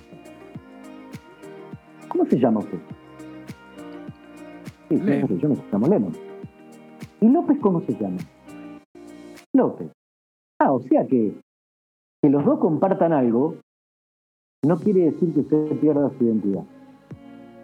Hay algo que tiene que tener en claro. Usted tiene que saber, antes de vivir con López, muy bien cómo se llama. Porque si usted no sabe cómo se llama, cuando viva con otro, se va a le van a mezclar los apellidos. Mientras que usted tenga bien claro que usted se llama Lemos, puede vivir tranquilamente con López, sin ningún tipo de temor. Me quedó tan claro que se lo explico al que me lo cruce. Clarísimo. Yo creo firmemente en eso. Y lo que aprendo allá, lo enseño acá. Porque si yo aprendería algo allá y no lo replico acá, me estoy faltando el respeto a mí. Claro. No a él, ni a su arte. Por eso estoy muy en contra, enfervorizadamente en contra, de quien cuestiona la tradicionalidad con un tema de nacionalidad. Ah, son cosas no, diferentes. Vos sos, vos, sos argentino, vos... No, nosotros, si hacemos un arte de, Rumania, para bailar una cueca rumana hay que ser rumano. No, mentira. Y te lo fundamento con lo que me digas. Mira, dos cosas. Una vez en Okinawa te habrá pasado, en Japón te habrá pasado 20 veces. En Okinawa una vez escuché tocar bandoneón a un tipo. se te caían las lágrimas. Era mejor que un tanguero de Buenos Aires.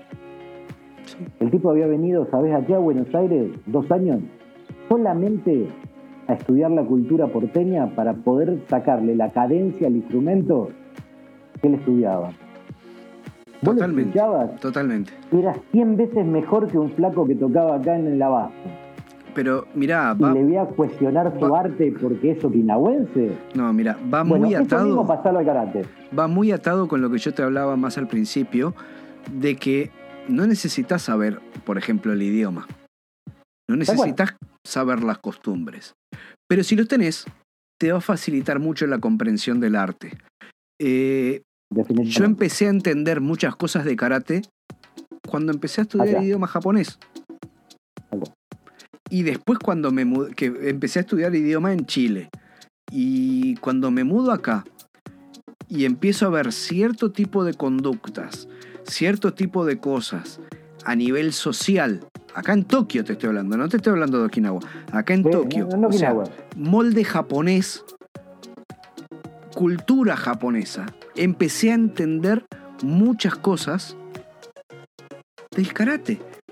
Y, y si eso mismo lo trasladas a Okinawa, se potencia todavía porque tú sabes bien, Sí, claro. la cultura okinawense es muy diferente que la cultura japonesa, si bien son ah, más similares entre sí que con, las- que con una cultura latina, pero son Sí, diferentes. obvio. obvio. Este, pero se, parecen mucho, pero es distinto. Y empezás a ver la forma de ser del okinawense. Empezás a ver la costumbre, eh, la música, eh, la danza, eh, la forma en que se dirigen contigo, un montón de cosas. Y socialmente empezás a entender karate. Es como muy loco, porque vos me decís... eh, Definitivamente. me voy a, no sé, como el ejemplo que vos pusiste del bandoneón. Y qué sé yo, yo no me tengo que ir a Liverpool para entender fútbol. Obviamente. Pero Obviamente. en el caso de Ahora- Okinawa, de karate, y sobre todo el karate de Okinawa, para entender ciertas cosas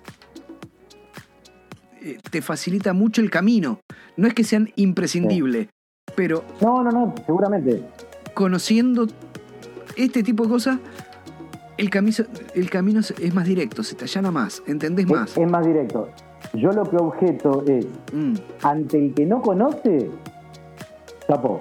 O sea, hablas con una persona que no conoce, no tuvo posibilidad, no viajó, no se quiso culturizar. Hoy en día agarras el teléfono y tenés el mundo en tu mano. sí, sí, ¿sí? Yo no, porque no, no manejo todas las, las redes que manejan ustedes, los más jóvenes y eso. sí, sí. Pero digo, tenés el mundo en tu mano. Ahora, ¿sabés qué objeto el tipo que va a Okinawa practica en Okinawa? Le enseñan en Okinawa. Vive y recibe lo que recibe en Okinawa. Que cuando vuelve a su país. Sigue haciendo no la misma cagada que antes. eso. Ahí está, vos lo dijiste en. Vos dominás el japonés arcaico. Sí. y Yo por ahí me cuesta. Yo te lo digo en. Uchinaguchi, ¿viste? Ahí Este, está, ahí está, ahí está. Eso es lo que objeto, digo. a- El, el- el desconocimiento puede hacerte cometer errores. Está muy bien. Y está bárbaro. Y es aceptable. ¿Me entendés? Ahora, vos fuiste. El noveno Dan te abrió la puerta y te barrió el dojo. Cuando volvés a tu país, Agarrá la Y escobita y entra barre el dojo, papá. dale, si vos haces eso, vos haces eso. ¿Entendés? Vos haces eso. Si vos le decís a un sensei algo, sensei, no sé, sensei, no, algo tonto te estoy diciendo. Nos tomamos una fotografía, sensei. ¿Cómo no? Yo no vi a uno que te diga no. Mm, Ahora, se hace un seminario acá. Anda a decirle a un tercer, segundo, tercer dan. Perdón, senpai, sí, ¿nos podemos tomar una fotografía? Estoy muy ocupado. ¿Qué Pero mirá, Ya está hasta acá. te, te la pongo de, de una manera totalmente diferente, pero apuntando a lo mismo. Eh, al momento de laburar, nosotros los latinos, ¿qué esperamos? Esperamos tener más jerarquía para poner a laburar al che pibe. ¿Me entendés? Che pibe, la barre ahí, che pibe, te- ¿me entendés? No, no, ponemos acá, ¿viste? Yo no, pero de antes. Y, y intenté nunca ser así porque lo viví y es una cagada. Eh, Claro. pero veo muchos sense que están así, dando órdenes, repartiendo, ¿me entendés? Y todo. ah, Y vos vas acá, y a mí me llamó poderosamente la atención. O sea, en cualquier dojo todo el mundo dice, ah, bueno, y manda al, al- al nuevo a barrer. Y acá en el dojo, el primero que sale corriendo a agarrar los trapos para limpiar el suelo es el senpai del dojo. No tenga duda. Es el primero que va No a dar el duda. ejemplo. ¿Me entendés? Obvio. Entonces. Ahora, eh, ahora, lo loco de todo esto, Matías, es esto, que nos tiene que quedar bien claro. Yo lo repito hasta el hartazgo, ¿eh? Si el maestro o el senpai, esto es una pregunta que Mm. para compartir el concepto después con vos. dale. El maestro y el senpai, ¿es meritorio que agarren el trapo de piso para limpiar el dojo? Sí, Yo creo que no. Y te explico mi fundamento. a ver. No hay mérito en lo que es normal. Y lo que es normal que si es mi dojo, en mi casa, y a mi casa la limpio yo, no la limpian los invitados que vienen a mi casa. Es, es- Entonces, si yo te quiero recibir en mi casa y te quiero dar lo mejor de mí, lo mínimo que voy a garantizarte es que mi casa esté limpia. Por lo tanto, limpiar mi propia casa no es mérito, es lo que debe ser.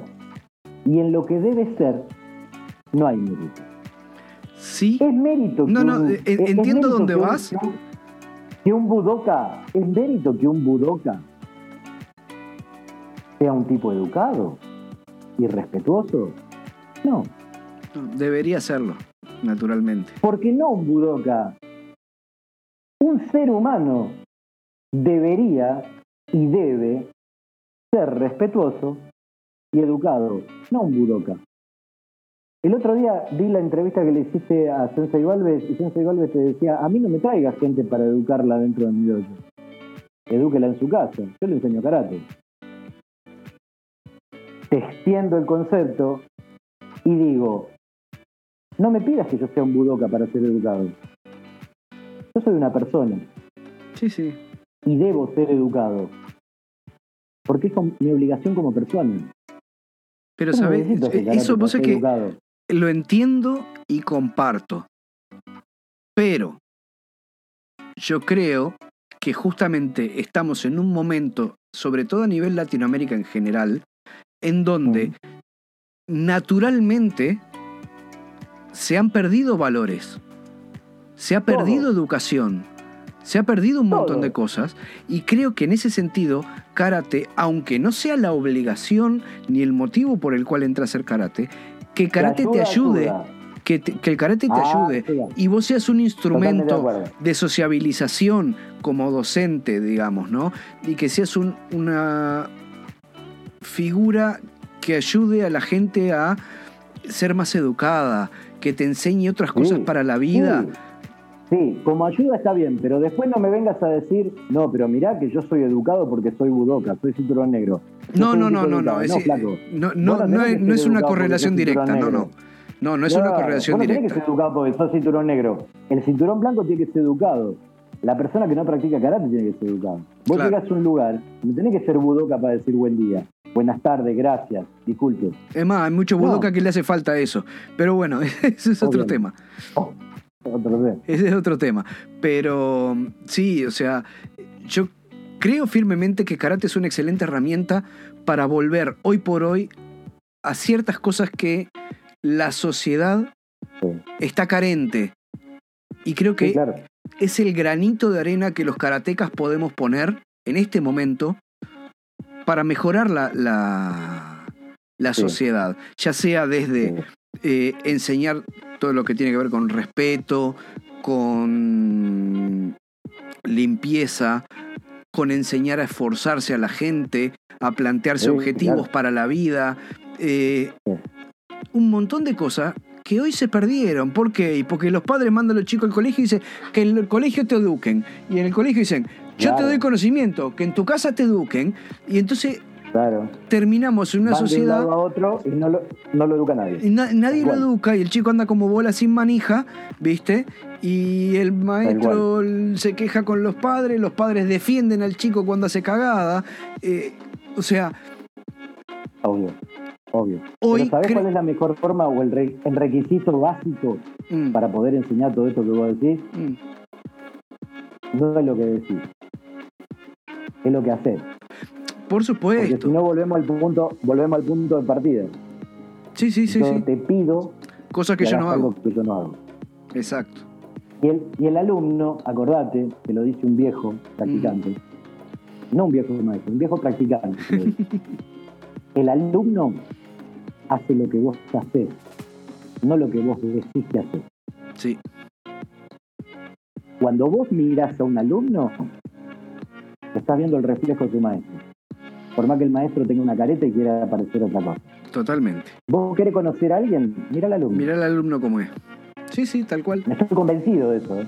tal cual. Sí, sí. ¿Qué te iba a decir? Che, Luis, eh, se te está haciendo tardísimo por ahí, son tres y media de la Sí, mañana. El, el cafecito ese ya lo debes tener en, la- en el dedo Ya- gordo del Ya me pie. tomé Así que 14. me Te, tomé. te- te vas a quedar dormido en cualquier momento. Este, Tranquilo, es así un- que, Es un gusto, te vuelvo a repetir, es un gusto, es un gusto, de verdad. Y creo absolutamente propicio y necesario este tipo de charlas así planteadas como esto. Yo no te impongo mi verdad, vos no me imponés la tuya. Es una charla, charlar dos tipos que practican karate. tal Si yo cual. llegué antes a la práctica, vos llegaste antes. Yo tengo tantos danes, vos tenés tantos danes. Mi maestro vive en Urasobe o el tuyo vive en Nazca. Nada tiene que ver. Dos practicantes de karate deberían, como obligación al menos, moral, poder hablar así como estamos hablando nosotros, del tema que se te ocurra y opinar de la forma que se nos ocurra. Jamás eh, voy, en mi espíritu de charlar con nadie, jamás voy a imponer mi idea. Siempre Es te digo, desde mi experiencia, cuáles son mis eh, certidumbres, digamos. Es que justamente Que las la, voy a enriquecer seguramente con todo lo que me contaste. la idea de esto es eh, un intercambio, es eh, que tú me cuentes tus experiencias, que si bien es una experiencia más larga, no difiere mucho de la mía. En el, tipo, en el tipo de cosas, en las vivencias. Hemos conversado de, desde las injusticias a nivel competitivo hasta las experiencias de los, con los maestros en Okinawa. ¿Y cuánta? Y tus maestros son distintos a los míos. Y tu trayectoria es diferente a la mía. Nunca- obviamente. Y la experiencia es la misma, básicamente. es muy similar, Entonces, eh, vos tenés un maestro y yo tengo otro. ¿Y? La vi- y las vivencias y nos ponemos el karate y practicamos. Entonces, el día de mañana, ojalá Obviamente. más pronto que tarde se termine la pandemia y podamos juntarnos karate y puesto. Por ahora esta es la opción que tenemos. ojalá. Este, Obviamente. pero bueno, también ojalá la vida nos junte en Okinawa y podamos compartir una cervecita en Kokusaidori. Este, Prepárate porque en octubre, en octubre eh, ya tenemos todo previsto. Si Dios quiere y la pandemia lo permite, vamos a estar ojalá, otra vez. ojalá. Eh, no, no elijo generalmente la fecha de octubre porque ya sabés lo que pasa Sí. en octubre en Okinawa y yo soy más de ir a aprender que otra cosa. totalmente. Pero este año, como viajo con alumnos, quería que también ellos Que vivan la experiencia.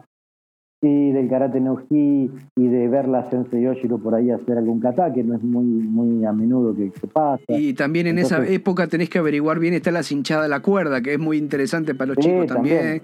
Este, Generalmente nosotros llegamos una semana después, siempre, Mm. de- del tema de, de la cinchada. Pero, eh, el tema del karate no gi básicamente lo que me moviliza a llevarlos es para que puedan ver a Oshiro y a otros sensei hacer kata ahí, a dos metros de distancia. Claro. Que es algo fundamental para tener de referencia.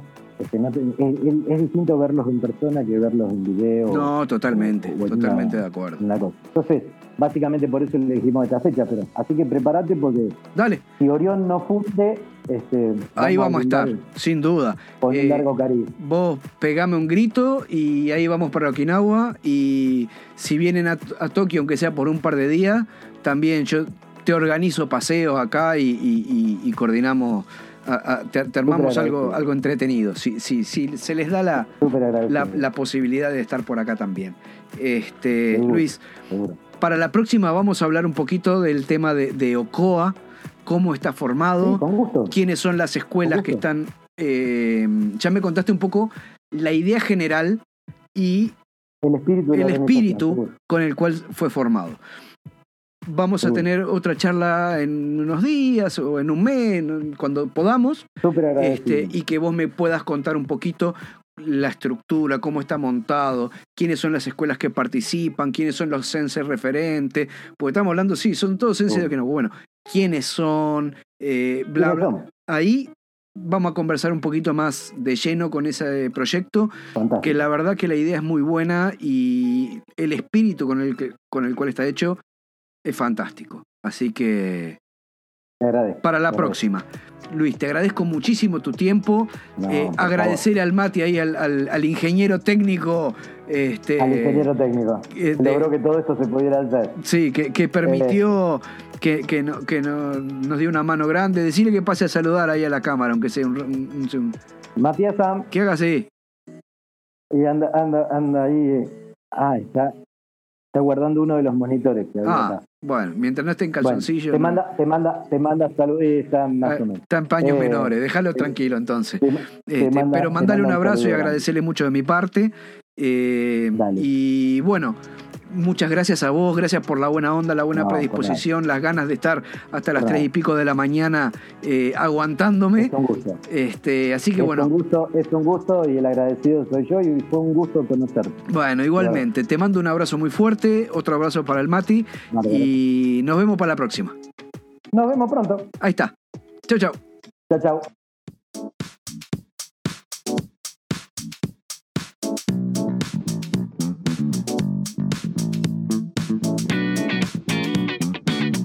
Bueno, Luis, quiero agradecerte mucho tu tiempo, tu sinceridad y tu buena onda. Espero tenerte pronto de nuevo en el programa. Quedamos comprometidos para una próxima charla en donde vamos a conversar sobre la organización de karate y kobudo okinawense de la Argentina, que me parece un proyecto excelente y que va a dar para mucho. Te mando un fuerte abrazo y nos vemos en la próxima. Pero como siempre, café de por medio.